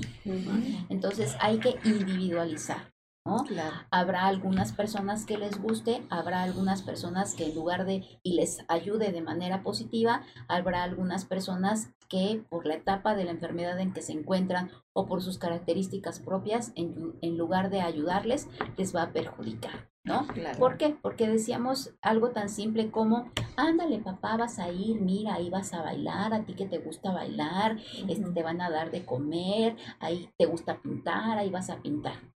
Sí, Pero si yo a duras penas reconozco mi casa y reconozco que eres mi hija, ¿cómo me vas a ir a dejar a mí Claro. solo en un lugar desconocido con gente desconocida? Claro. Y si estoy diciendo que en la enfermedad de Alzheimer hay desorientación en tiempo y espacio, pero nomás van a ser dos horas. A mí dos horas se me hace que, que hace dos semanas estoy yo encerrado aquí. Ujú. ¿no? Claro. Este, entonces se angustian mucho, no quieren estar porque ya no reconocen ni no comprenden eh, la función de la que estén ahí. Entonces hay que individualizar eso con el paciente, ¿no? Me adelanto un poquito para, eh, llegan algunas ocasiones eh, en que el grado de enfermedad llega a ser tal y también las circunstancias familiares en, que es necesario institucionalizar al paciente. ¿A qué se refiere esto? A llevarlo a una casa de reposo, eh, los comúnmente llamados asilos. Llevar a una casa de reposo, a un asilo, a nuestro paciente, no necesariamente es irlo a abandonar. No es sinónimo de irlo a abandonar, de ya no lo queremos, nos deshacemos de él. Es, si yo sé que yo por mis actividades eh, o me siento o, o por mi incapacidad de poder brindarle la atención adecuada a mi familiar, entonces, en realidad ya no le estoy dando calidad de vida, porque salgo corriendo a trabajar. Entonces, ándale, mamá, apúrate a comer, ya se me hace tarde, por tu culpa llegué tarde al trabajo, y en lo que llego, ya llegué, mira, mamá, ya te ensuciaste, ya hiciste, ya rompiste cosas propias de la enfermedad y llego y me enojo con ella y en la noche y no me dejaste dormir, entonces al día siguiente amanezco desvelada porque estuviste inquieta en la noche y no me dejaste dormir, pero yo la cuido Oiga, y si la llevamos, si la ingresa a una institución, no, no, no, no, no, porque es mi mamá que van a decir, este, mi madre, yo la cuido hasta el final. es mejor, doctor. Así es. Les dan la mejor atención Entonces, que no le puede dar el Pero si yo vivo en una casa familiar, donde hay varios miembros de la familia, donde este, nos compartimos y llegan los nietos o está el otro hermano, o llega la, el otro hijo, llega la nuera a cuidar y puede permanecer en su casa, qué bueno, y tomamos un curso para capacitarnos y nos informamos para la mejor atención de mi familiar, ¿para qué lo voy a ir a llevar a un asilo? Pero que casi eso no, sucede. Pero ese ahí permanece. O a veces sí puedo yo, me hago hago malabar y medio y lo puedo tener en mi casa. Pero llega un momento en que necesita ya tanta atención para movilizarlo simplemente, eh, insisto, porque ya necesita pañal, porque ya no habla y entonces necesita que esté uno 24 horas al día a su lado. Claro. Entonces, lo mejor para mi familiar va a ser llevarlo a una, a una institución donde le den el tratamiento adecuado. Sí, eh, permíteme hacer una recomendación a nuestros audiencia, es que vean la película El Padre de Anthony Hopkins, ah. Porque es una perspectiva que creo que ayuda mucho a entender qué está pasando en la mente y la conducta de los pacientes. Eh, obviamente no es una película divertida en el sentido que es una película para crear conciencia, ¿no? Para, creo que, que, es una actuación excelente y muy, muy, recomendable. El padre de Anthony Hopkins. Alice también. Ah, Iris, Iris también. Alice. Alice. también. Alice. Sí, ¿También es de lo mismo? Exactamente, también. Este, Alzheimer, sí. Hay muchas, muchas Hay varias. Muy buenas. Iris es otra. Exactamente. Bueno, una muy, muy, muy bonita, muy tierna, que es Diario de una Pasión. Ah, sí. Es muy, muy linda digamos, pues, en este sentido de lo que importa la, el, trato, el afecto, el amor, en la, decía, no es suficiente, no efectivamente, pero es muy, muy importante. Y en ese sentido hablamos del lenguaje, ¿no? De también Vamos a enfocarnos entonces ahora sí a los cuidadores, ¿no? Decíamos, eh, no es solo esta enfermedad lamentablemente no afecta solamente al paciente como tal, sino a la familia en general, a su entorno en general y sobre todo a su cuidador principal nos podemos ser muchos aquí, pero a final de cuentas, ¿quién se queda? Ay, sí, y ahí le das, hay que hacerle a mi mamá, hay que darle, hay que limpiarle. Dice la doctora que tiene que hacer ejercicios, que tiene que comer bien, dicen que hay que activarla, dice que tiene que iluminar, dice que tiene que escuchar música.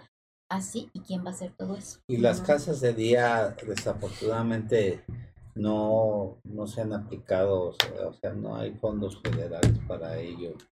Eh, a mí, estando en, el... Por parte del gobierno, hay, en el Consejo de Ciencia y Tecnología, eh, yo me tocó seleccionar en Ciencias de la Salud eh, a un, una doctora que estaba concursando para, para una beca para, para esto y, la seleccioné y, le dimos la dotación para que se fuera a Francia a hacer una especialización en esto de casas de cuidados de día, porque en Francia sí hay casas para esto, y después viniera a México para, para trabajar sobre ello, pero pues ya, ya después no, no sé qué seguimiento hubo porque eh, ella se fue a Francia a hacer este, la especialidad en ello Sin embargo, pues muchas cosas quedan inconclusas aquí por, por, eh, por las cuestiones de los, de los fondos federales. Sí, lamentablemente a nivel público no hay, no hay instituciones, ¿no? A nivel privado sí hay muchas instituciones de muy buena calidad, este, y a veces también, a veces decimos, pues es que no hay, pues cobran muchísimo, ¿no? En un, en un, en una casa de descanso, en una casa de día. A veces hay lugares que son accesibles eh, eh, muy accesibles económicamente y que reciben una muy buena atención los pacientes. ¿no? Gabriel está alzando la mano. Sí, sí, sí, mira, dice, este, lo- este, mi esposa los manda a felicitar a todos porque ayer fue día del locutor. Es que cada año este, nos felicitamos y ayer no. Se nos pasó a todos, ¿no? Y este, y sí, sí hay muchas este, preguntas. Mira, vamos a ver este. Ok, doctores, doctoras, ¿cómo se llega al diagnóstico de Alzheimer?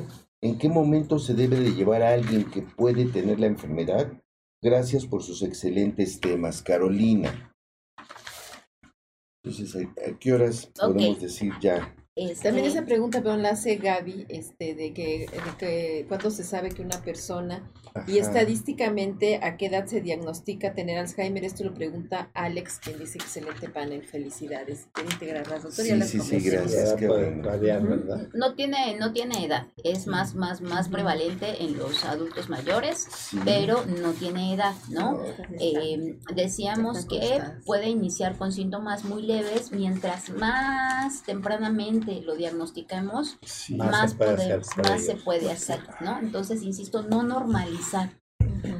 Ah, es que se le olvidan las cosas. Ah, es que como ya está viejito. Sí, pero ya ves que como está viejito se le olvidan las cosas, Sí, ¿no?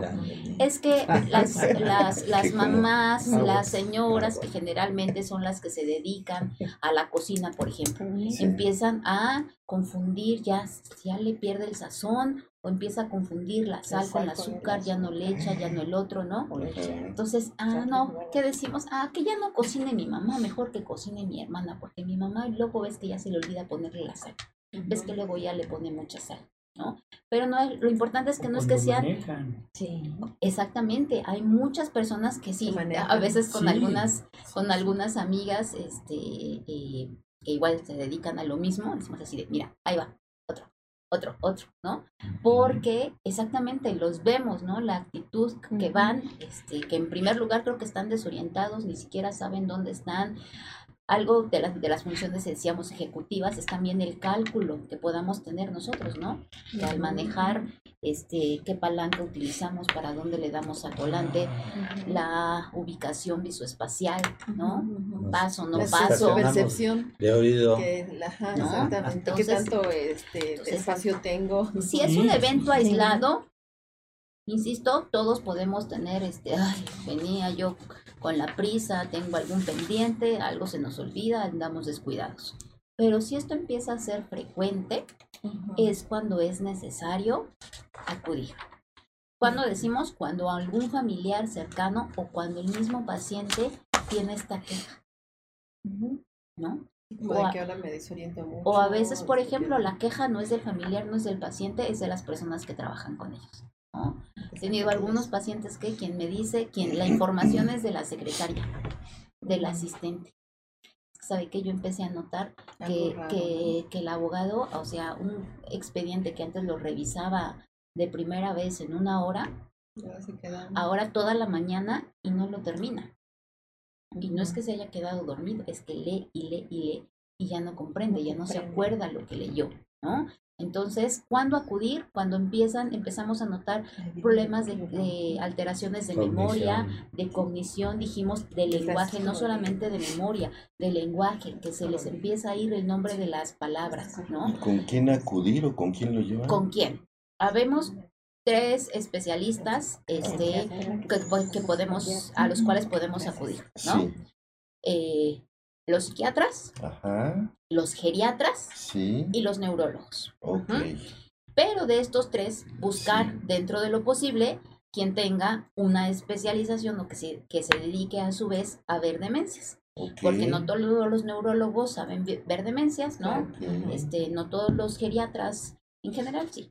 no todos los geriatras saben ver demencias, no todos los psiquiatras este, saben ver demencias. Entonces pero debemos buscar. ellos Pero de entrada, neurólogo, este, psiquiatra, eh, Psico, Geriatras. psico- Neurólogo. este, neuropsicólogo, ayuda. digo, hay neurogeriatra, Ajá. los psicogeriatras, este, eh, Y este, están preguntando por tus datos, doctora, ¿en dónde te localizan?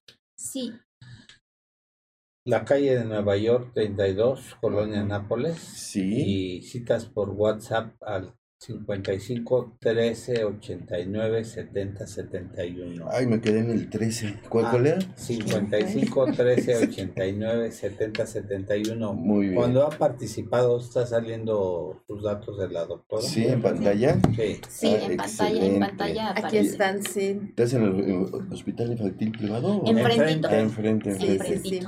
Sí. Aquí Que ahora es el- el Star Médica, ¿no? Ah, Sí, sí, sí. cierto, ah, es el Star Médica. Aquí Francisco Rodríguez dice que es importante crear conciencia no solo de nosotros y cómo nos sentimos con un familiar, con este u otros tipos de cuidados diarios. Dice, se trata de comprender todas las necesidades que podrían superar y lo que podemos otorgar y ahora cómo ellos perciben el mundo.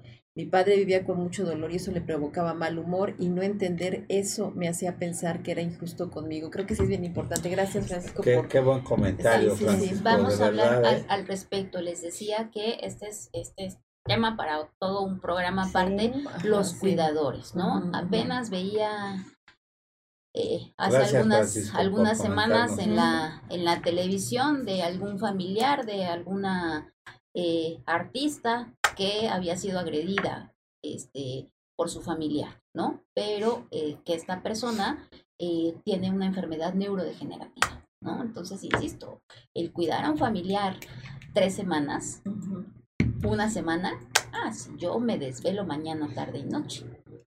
Pero que sea un mes, tras otro mes, tras otro mes, año Años. tras año tras año, ya no cualquiera. E insisto, la voluntad y el amor no basta. Necesitamos capacitarnos. Hay algo que se llama desgaste Del cuidador. y en su ma- mayor evolución, Por- colapso del cuidador, ¿no? que, es, que esto es el que, o el cuidador quemado, ¿no? Exactamente. Insisto, porque es yo no puedo hacer, dejo de hacer mis actividades propias, me dejo de cuidar a mí mismo por cuidar a mi familiar. ¿No? Insisto, hay muchas cosas que él hace y no entiendo por qué las hace. Yo le estoy dando de comer su papillita y me la, me la escupe, me la avienta, ¿no? O, insisto, ya me desconoce, no quiere que, la acer que me acerque, lo quiero cambiar de la, la silla a la cama, ¿Cómo? muchas veces empiezan a desarrollar rigidez, me caigo, se cae, o lo dejo caer, o me caigo encima de él. Imagínense esa desesperación que tienen los familiares, ¿no? Y no sabía qué hacer, o me caía, o yo me lastimé. Por no dejar caer a mi papá, yo me lastimé, Sí. ¿no? O muchas veces desarrollan mucha culpa, ¿no? Es que mi papá se me cayó en el baño. Tantito que me volteé Volteé. para agarrar el champú, se me resbaló y se me cayó por mi culpa. Mi papá se fracturó por mi Por mi culpa. ¿no? Entonces se manejan muchísimas emociones de enojo, eh, em, de frustración, de tristeza, ver cómo cada vez se van em, enfermando más, cada vez se van deteriorando más, ¿no? Entonces, y es un trabajo, decíamos, 24/7 un trabajo no remunerado y que muchas veces, es- además de las actividades que yo tengo, mis actividades propias, tengo además que sacar otro día paralelo para cuidar a mi familiar. ¿no? Sí, pues la importancia de compartir, que sean redes de apoyo, que no se carguen una sola persona. Parte del colapso del cuidador, la atención que se necesita es exactamente compartir el cuidado. ¿no? Compartir el cuidado con familiares, a veces o muchas veces, eh, una vecinita, este, eh, que quienes son o somos su principal red de apoyo son los vecinos. ¿no? Son los vecinos, realmente tus hijos están fuera, que viven lejos, bla, bla, bla, pero su red de apoyo son las vecinas. ¿sí? son las vecinas las que ayudan. Yo tengo un comentario, posiblemente no, al principio no se vea ligado con este tema, pero van a ver que sí. Yo acabo de dar una plática sobre el DHA, en, o sea, en pacientes embarazadas, omega 3, y bueno, este, los ácidos grasos polisaturados. Y esto nos lleva a que, a que el bebé, al, reci- al recién nacido, tiene una, pro- una programación cognitiva mucho mejor. Y ahí le- y ahora sí que está ligada con esto, con lo que estamos platicando, o sea, en esa etapa de neuroplasticidad que tiene el, el nonato o el recién nacido, que se le da un, un alimento que tiene DHA, omega 3 y todo este tipo de cosas, que no lo tienen los alimentos, sino que hay que adicionarles este DHA y este omega 3 Ah, sí. este, pues yo digo que pues es muy muy recomendable y bueno, desde esa etapa, porque ya estamos hablando de la cuestión geria- de, en geriatría, pero yo creo que es co- como lo que decías, ¿no? Lo de la alcancía. Desde esa etapa, no nada más con, con estudio, no nada más con, con cuestiones de aprendizaje, sino también Esta estamos la cuestión sería de la alcancía. Esta sería la alcancía. La Exactamente. ¿no? Esta sería la alcancía, no lo que vamos a guardar ahí, sino la alcancía, Sí, ¿no? ¿De sí, qué sí. material vamos a tener esa alcancía? Exacto. ¿Qué tan resistente va a ser esa alcancía, no? Sí, este, eh, doctor, pues es, es, es su área, pero sí es muy importante, ¿no? Decíamos, a veces nos preocupamos, ¿qué voy a, qué puedo hacer para prevenir el Alzheimer? Y nos los preguntamos a los 60 años. Sí, hay cosas que todavía podemos hacer, pero ya llevamos 60 años y nueve meses. Cuidado. 60 años y nueve meses que no nos hemos, que ya perdimos, ¿no? Entonces, eh, eh, exactamente, es muy, muy importante.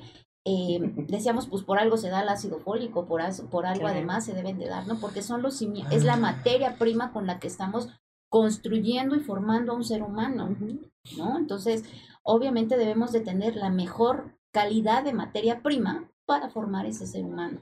Si ese ser humano no se forma con, no se forma con materia prima de calidad, pues no esperemos mucho de ese ser humano en un futuro. Y la inteligencia emocional también, ¿no? Claro, claro. E insisto, Eso va a hablar, ¿no, doctora queremos- Alicia, quién va a hablar? De... Sí. sí, queremos prevenir eh, enfermedades cuando ya las tenemos encima.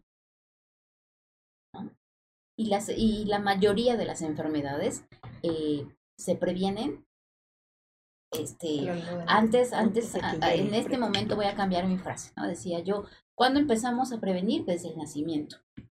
Pero ahora, gracias al doctor, y ahora voy a decir, nueve meses antes del nacimiento.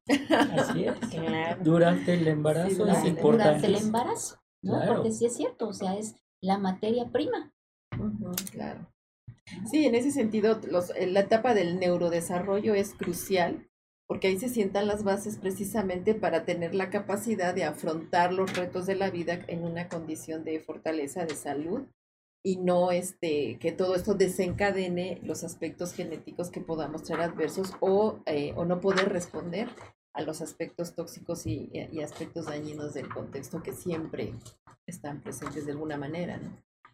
Sí, perdón, hay otra pregunta, dice, doctora, doctores, para mí fue muy traumante cuidar a mi papá. Yo llegué a cambiar sus pañales y era muy doloroso ver cómo todo le dolía.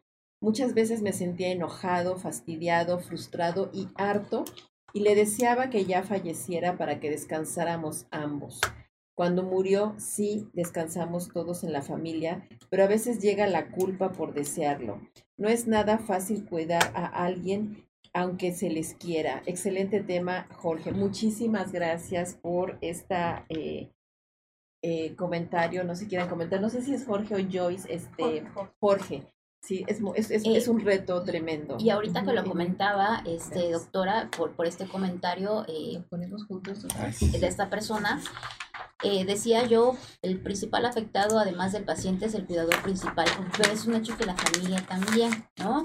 en el Instituto Nacional de Neurología, donde yo estudié eh, la alta especialidad es- específicamente en envejecimiento cognitivo y demencias, este, con mis maestras, la doctora Ana Luisa Sosa y la doctora Mariana Longoria, forman parte de un grupo de estudios a nivel internacional de Alzheimer que se llama 1066 y parte de los estudios que se hace es una investigación que se hizo fue económicamente, cómo afecta, ¿no? Entonces decía, cómo merma económicamente a una familia tener un, un familiar con uno de estos tipos de enfermedades, ¿no? ¿Cuánto cuestan los pañales? Ujú.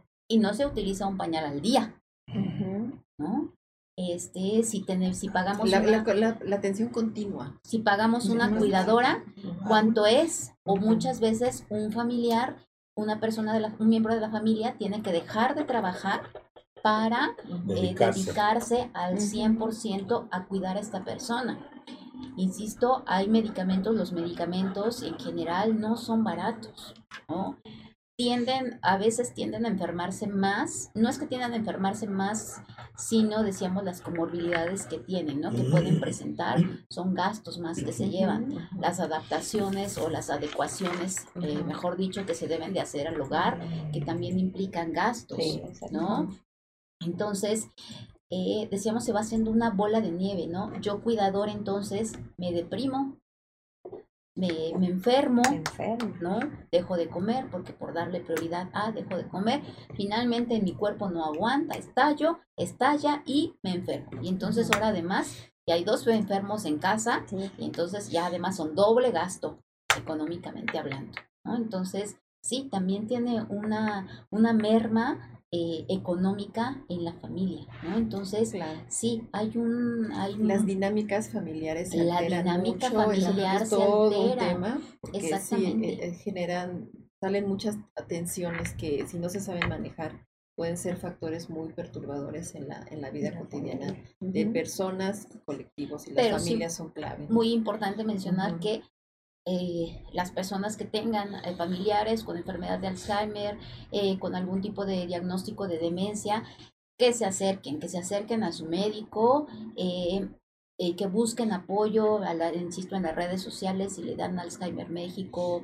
Fundación Alzheimer, insisto, el próximo, eh, es jueves, ¿no? Justo, Jueves. 21, ¿no? O, Jueves. o es, es viernes. Es, es, eh, viernes, le digo, creo. sí.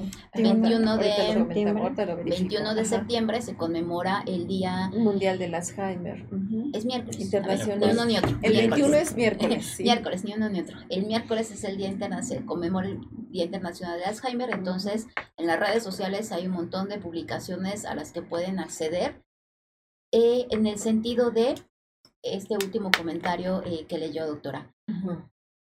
No nos sintamos mal por estas, estas emociones, estos sentimientos son muy frecuentes en los familiares, en los cuidadores.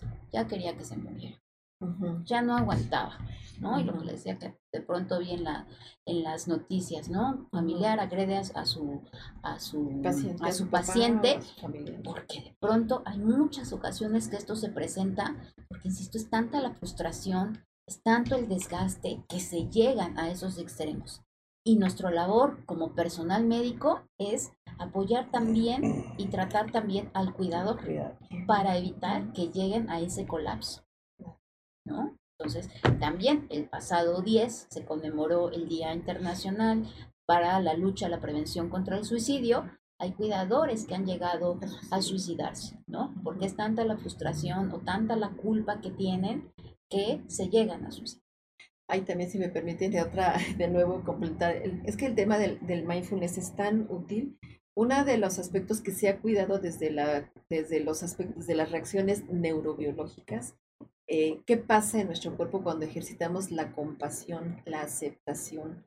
Es algo que nos integra, que nos da mejores facultades eh, mentales, cerebrales y físicas para poder procesar este tipo de situaciones, porque son duelos en vida, ¿no? O sea, se pierde a la persona, se pierde eh, esa, esa memoria, bueno, nosotros somos nuestra memoria y cuando, y, y resulta muy frustrante cuando, como comenta doctora, este, ya no nos conocen por nuestro nombre, este, se pierde una serie de referentes y si no lo sabemos entender, puede generar muchas, muchas tensiones emocionales que si no se tienen los recursos, si no se saben procesar, puede ser verdaderamente dañino a la salud individual y de las familias. Entonces recomiendo mucho el mindfulness también en esta parte. Si me permiten, dicen también doctores, doctora, sería bueno también mencionar legalmente qué derechos tienen este tipo de personas, ya que hay mucha gente que se aprovecha de estas personas y les quitan sus ahorros y sus pensiones y por desgracia son sus propios familiares. Excelente tema, felicidades a todos. Muchas gracias Sergio por su atención doctora planteó la Ay, pregunta. lamentablemente, este, el, el diario me topo con este tipo de situaciones, ¿no? El abuso que se da de estas personas, ¿no? Eh, insisto, a veces ya les hacen firmar documentos, se endeudan, ya no saben el, correcto uso de los, el adecuado uso de sus recursos financieros, eh, los hijos, el La nieto, interdicción es todo un le tema. ¿no? cuidan Sí. la tarjeta, le cuidan la tarjeta y cuando quieren sacar dinero, pues la tarjeta está vacía. Eh, en algunos casos muy específicos, eh, se puede llegar a un juicio de interdicción, ¿no? Que es interdictar a una persona, es mencionar que por sus capacidades, o más bien por la falta de ciertas capacidades cognitivas, no es capaz de regirse a sí mismo, de tomar decisiones y que por lo tanto otra persona este, se le asigna, eh, se le asigna un tutor y esa persona estará encargada de tomar las decisiones por ella. Pero a su vez, esa persona tiene otra persona que la está vigilando, ¿no? Entonces yo soy la tutora del doctor. Ah, pero yo me quiero portar mal y entonces quiero abusar de él y quitarle su dinero. La autora es, mi, es a su vez eh, mi vigilante, ¿no? Y entonces ella, re- ella está vigilando que yo no me aproveche de la vulnerabilidad que tiene, ¿no? Entonces, no es también de, ay, pues es que Sí. le vamos a asignar y esa persona lo puede abusar de, no, tiene a su vez otra persona que lo está vigilando, ¿no? Pero insisto, son en casos muy precisos, eh, ya en ciertas etapas del- de, de la enfermedad, ¿no? Pero mientras, ¿qué derechos siguen, siguen teniendo todos? Claro.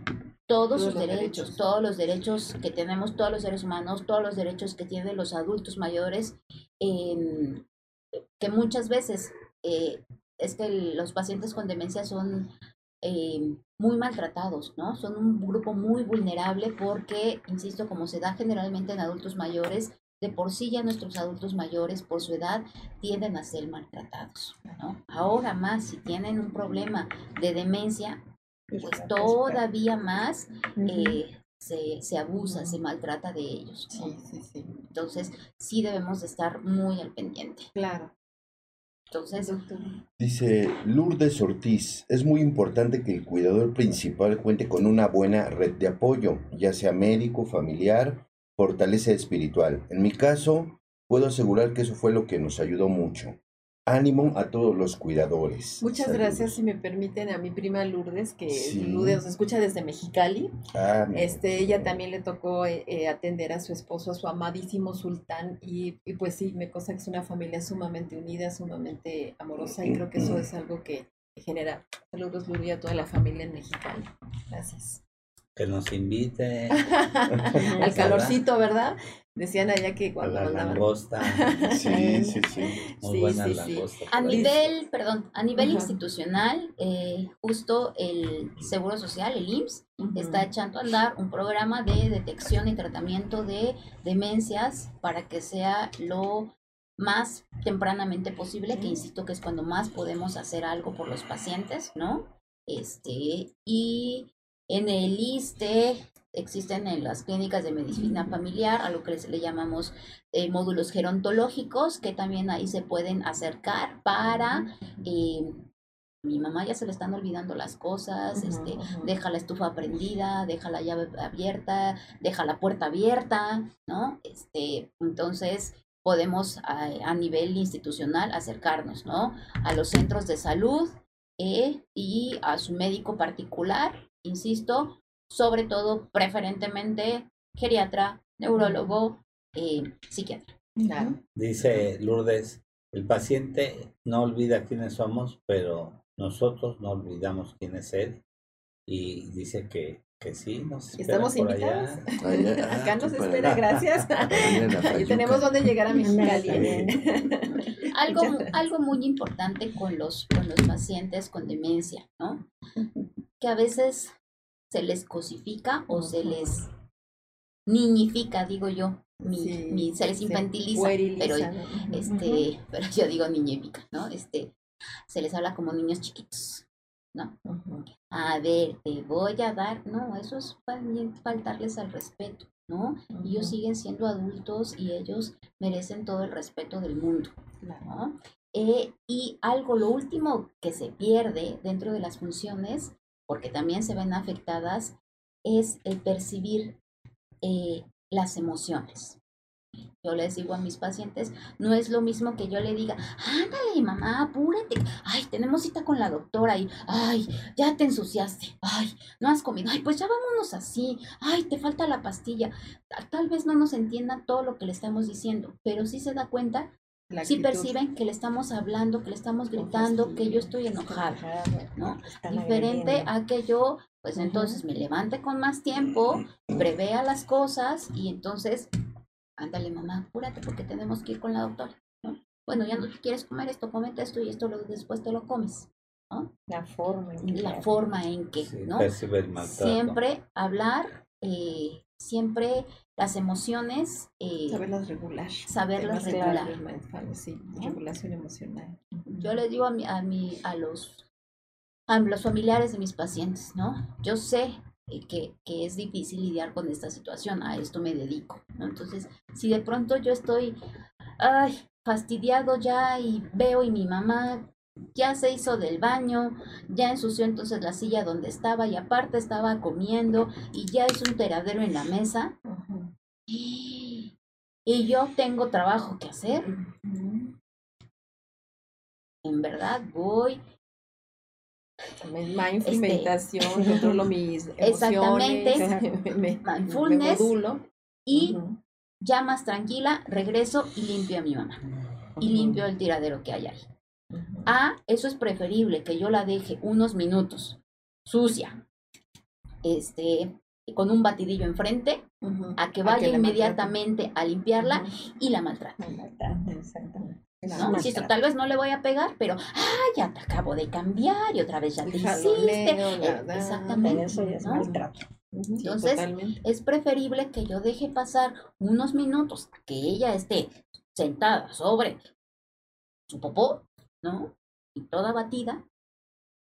Espere ahí unos 10, 15 minutos. Es preferible a que yo vaya inmediatamente, pero la agreda y la mate. Involuntariamente en el sentido de que ya estoy colapsada. Porque esto no es solamente que sucedió hoy. Esto también pasó ayer. Sí, tiene cola. Y también pasó Sí. anoche. Tiene cola. Exacto. y también pasa, ¿no? Insisto, cualquiera puede decir, tenle paciencia. Pues No, es que no, no. tenle paciencia, ¿no? Sí, le tengo paciencia Por un día, una semana, un mes. esos, esa, esa red en donde otros entren también. Así es. Al, al apoyo, ¿no? Que se Insisto, y entonces para los cuidadores es, no se sientan mal, porque a veces es, uno les pregunta, digo, uno ya va agarrando calle, ¿no? Hay una prueba este, de escala eh, que se llama de, eh, de colapso del cuidador, escala de Sarit, ¿no? La aplican, a mis estudiantes se las pido que, que la, la apliquen, y así de, no, no tiene, no, está súper bien, no está colapsado, no, Ah, pues, ¿en qué no, le tiene paciencia, Sí, no se no enoja, la bla, bla, bla, bla, bla, bla, ¿no? Pero cuando están en la consulta, y es que le digo, y es que no se lo toma, y es que no se deja cambiar, y es que no se deja. Pero cuando ahí, contestó, claro, todo estaba bien. todo ¿no? es paz y felicidad. Por eso yo creo que también sería muy, es muy sano y recomiendo también el, el abordaje psicoterapéutico de los cuidadores, porque ahí se está afrontando en una relación vital que es particularmente con los padres, el padre y la madre. Y si hay temas complicados en esa relación, ahí salen. Y puede ser que haya sentimientos de culpa, de vergüenza, de una serie de situaciones que están retroalimentando esa obsesión por ser quienes lo cuidan y de ahí están también descargando frustraciones, enojos o distintas emociones y, que, que es mejor procesar para no llevarlos a un cuadro que se puede complicar si no se trata, ¿no? adecuadamente. Sí, sí, esto es muy complicado. Este, Muy eh, eh, tenemos un, un familiar y el, un hijo opina, un hermano opina una cosa, la otra hermana opina otra, el otro hermano opina otro, el otro hermano opina otro y yo opino otra cosa. ¿Qué se va a hacer entonces? Claro.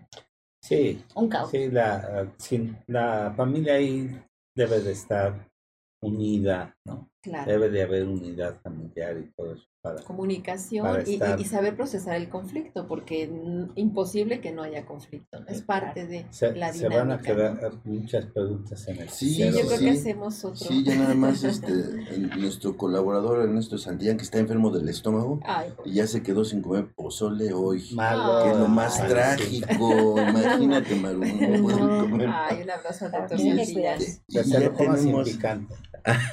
ya tenemos fecha, parece, de mindfulness, doctora Alicia. Sí, donde le ponemos en cualquier rato que me diga. este, Perfecto, Sí, para... que no ese día sí vengo. Sí, sí, por supuesto, sí, pues sí, muchas no nos queda más que agradecerle a la doctora Rocío Ramírez Santos su grata presencia y lo interesante de- del tema, Sí, de, la- de convidarla a que vuelva a estar nuevamente con nosotros en la, sí, qué en interesante. la Todo, próxima todo, oportunidad. Te agradecemos mucho, doctora, y a mis compañeros, al doctor la Gracias, doctora gracias, muchas gracias. al doctor Amaro, al doctor. Sí, Gabriel, sí, a Sai, a Alex, a Rita, a Yanis, están atrás ¿Podría aquí de, de- cámaras, el de Lira, y a toda la, gente que nos hace el favor de escucharnos, que tengan unas excelentes fiestas patrias, un excelente día y un mejor fin de semana.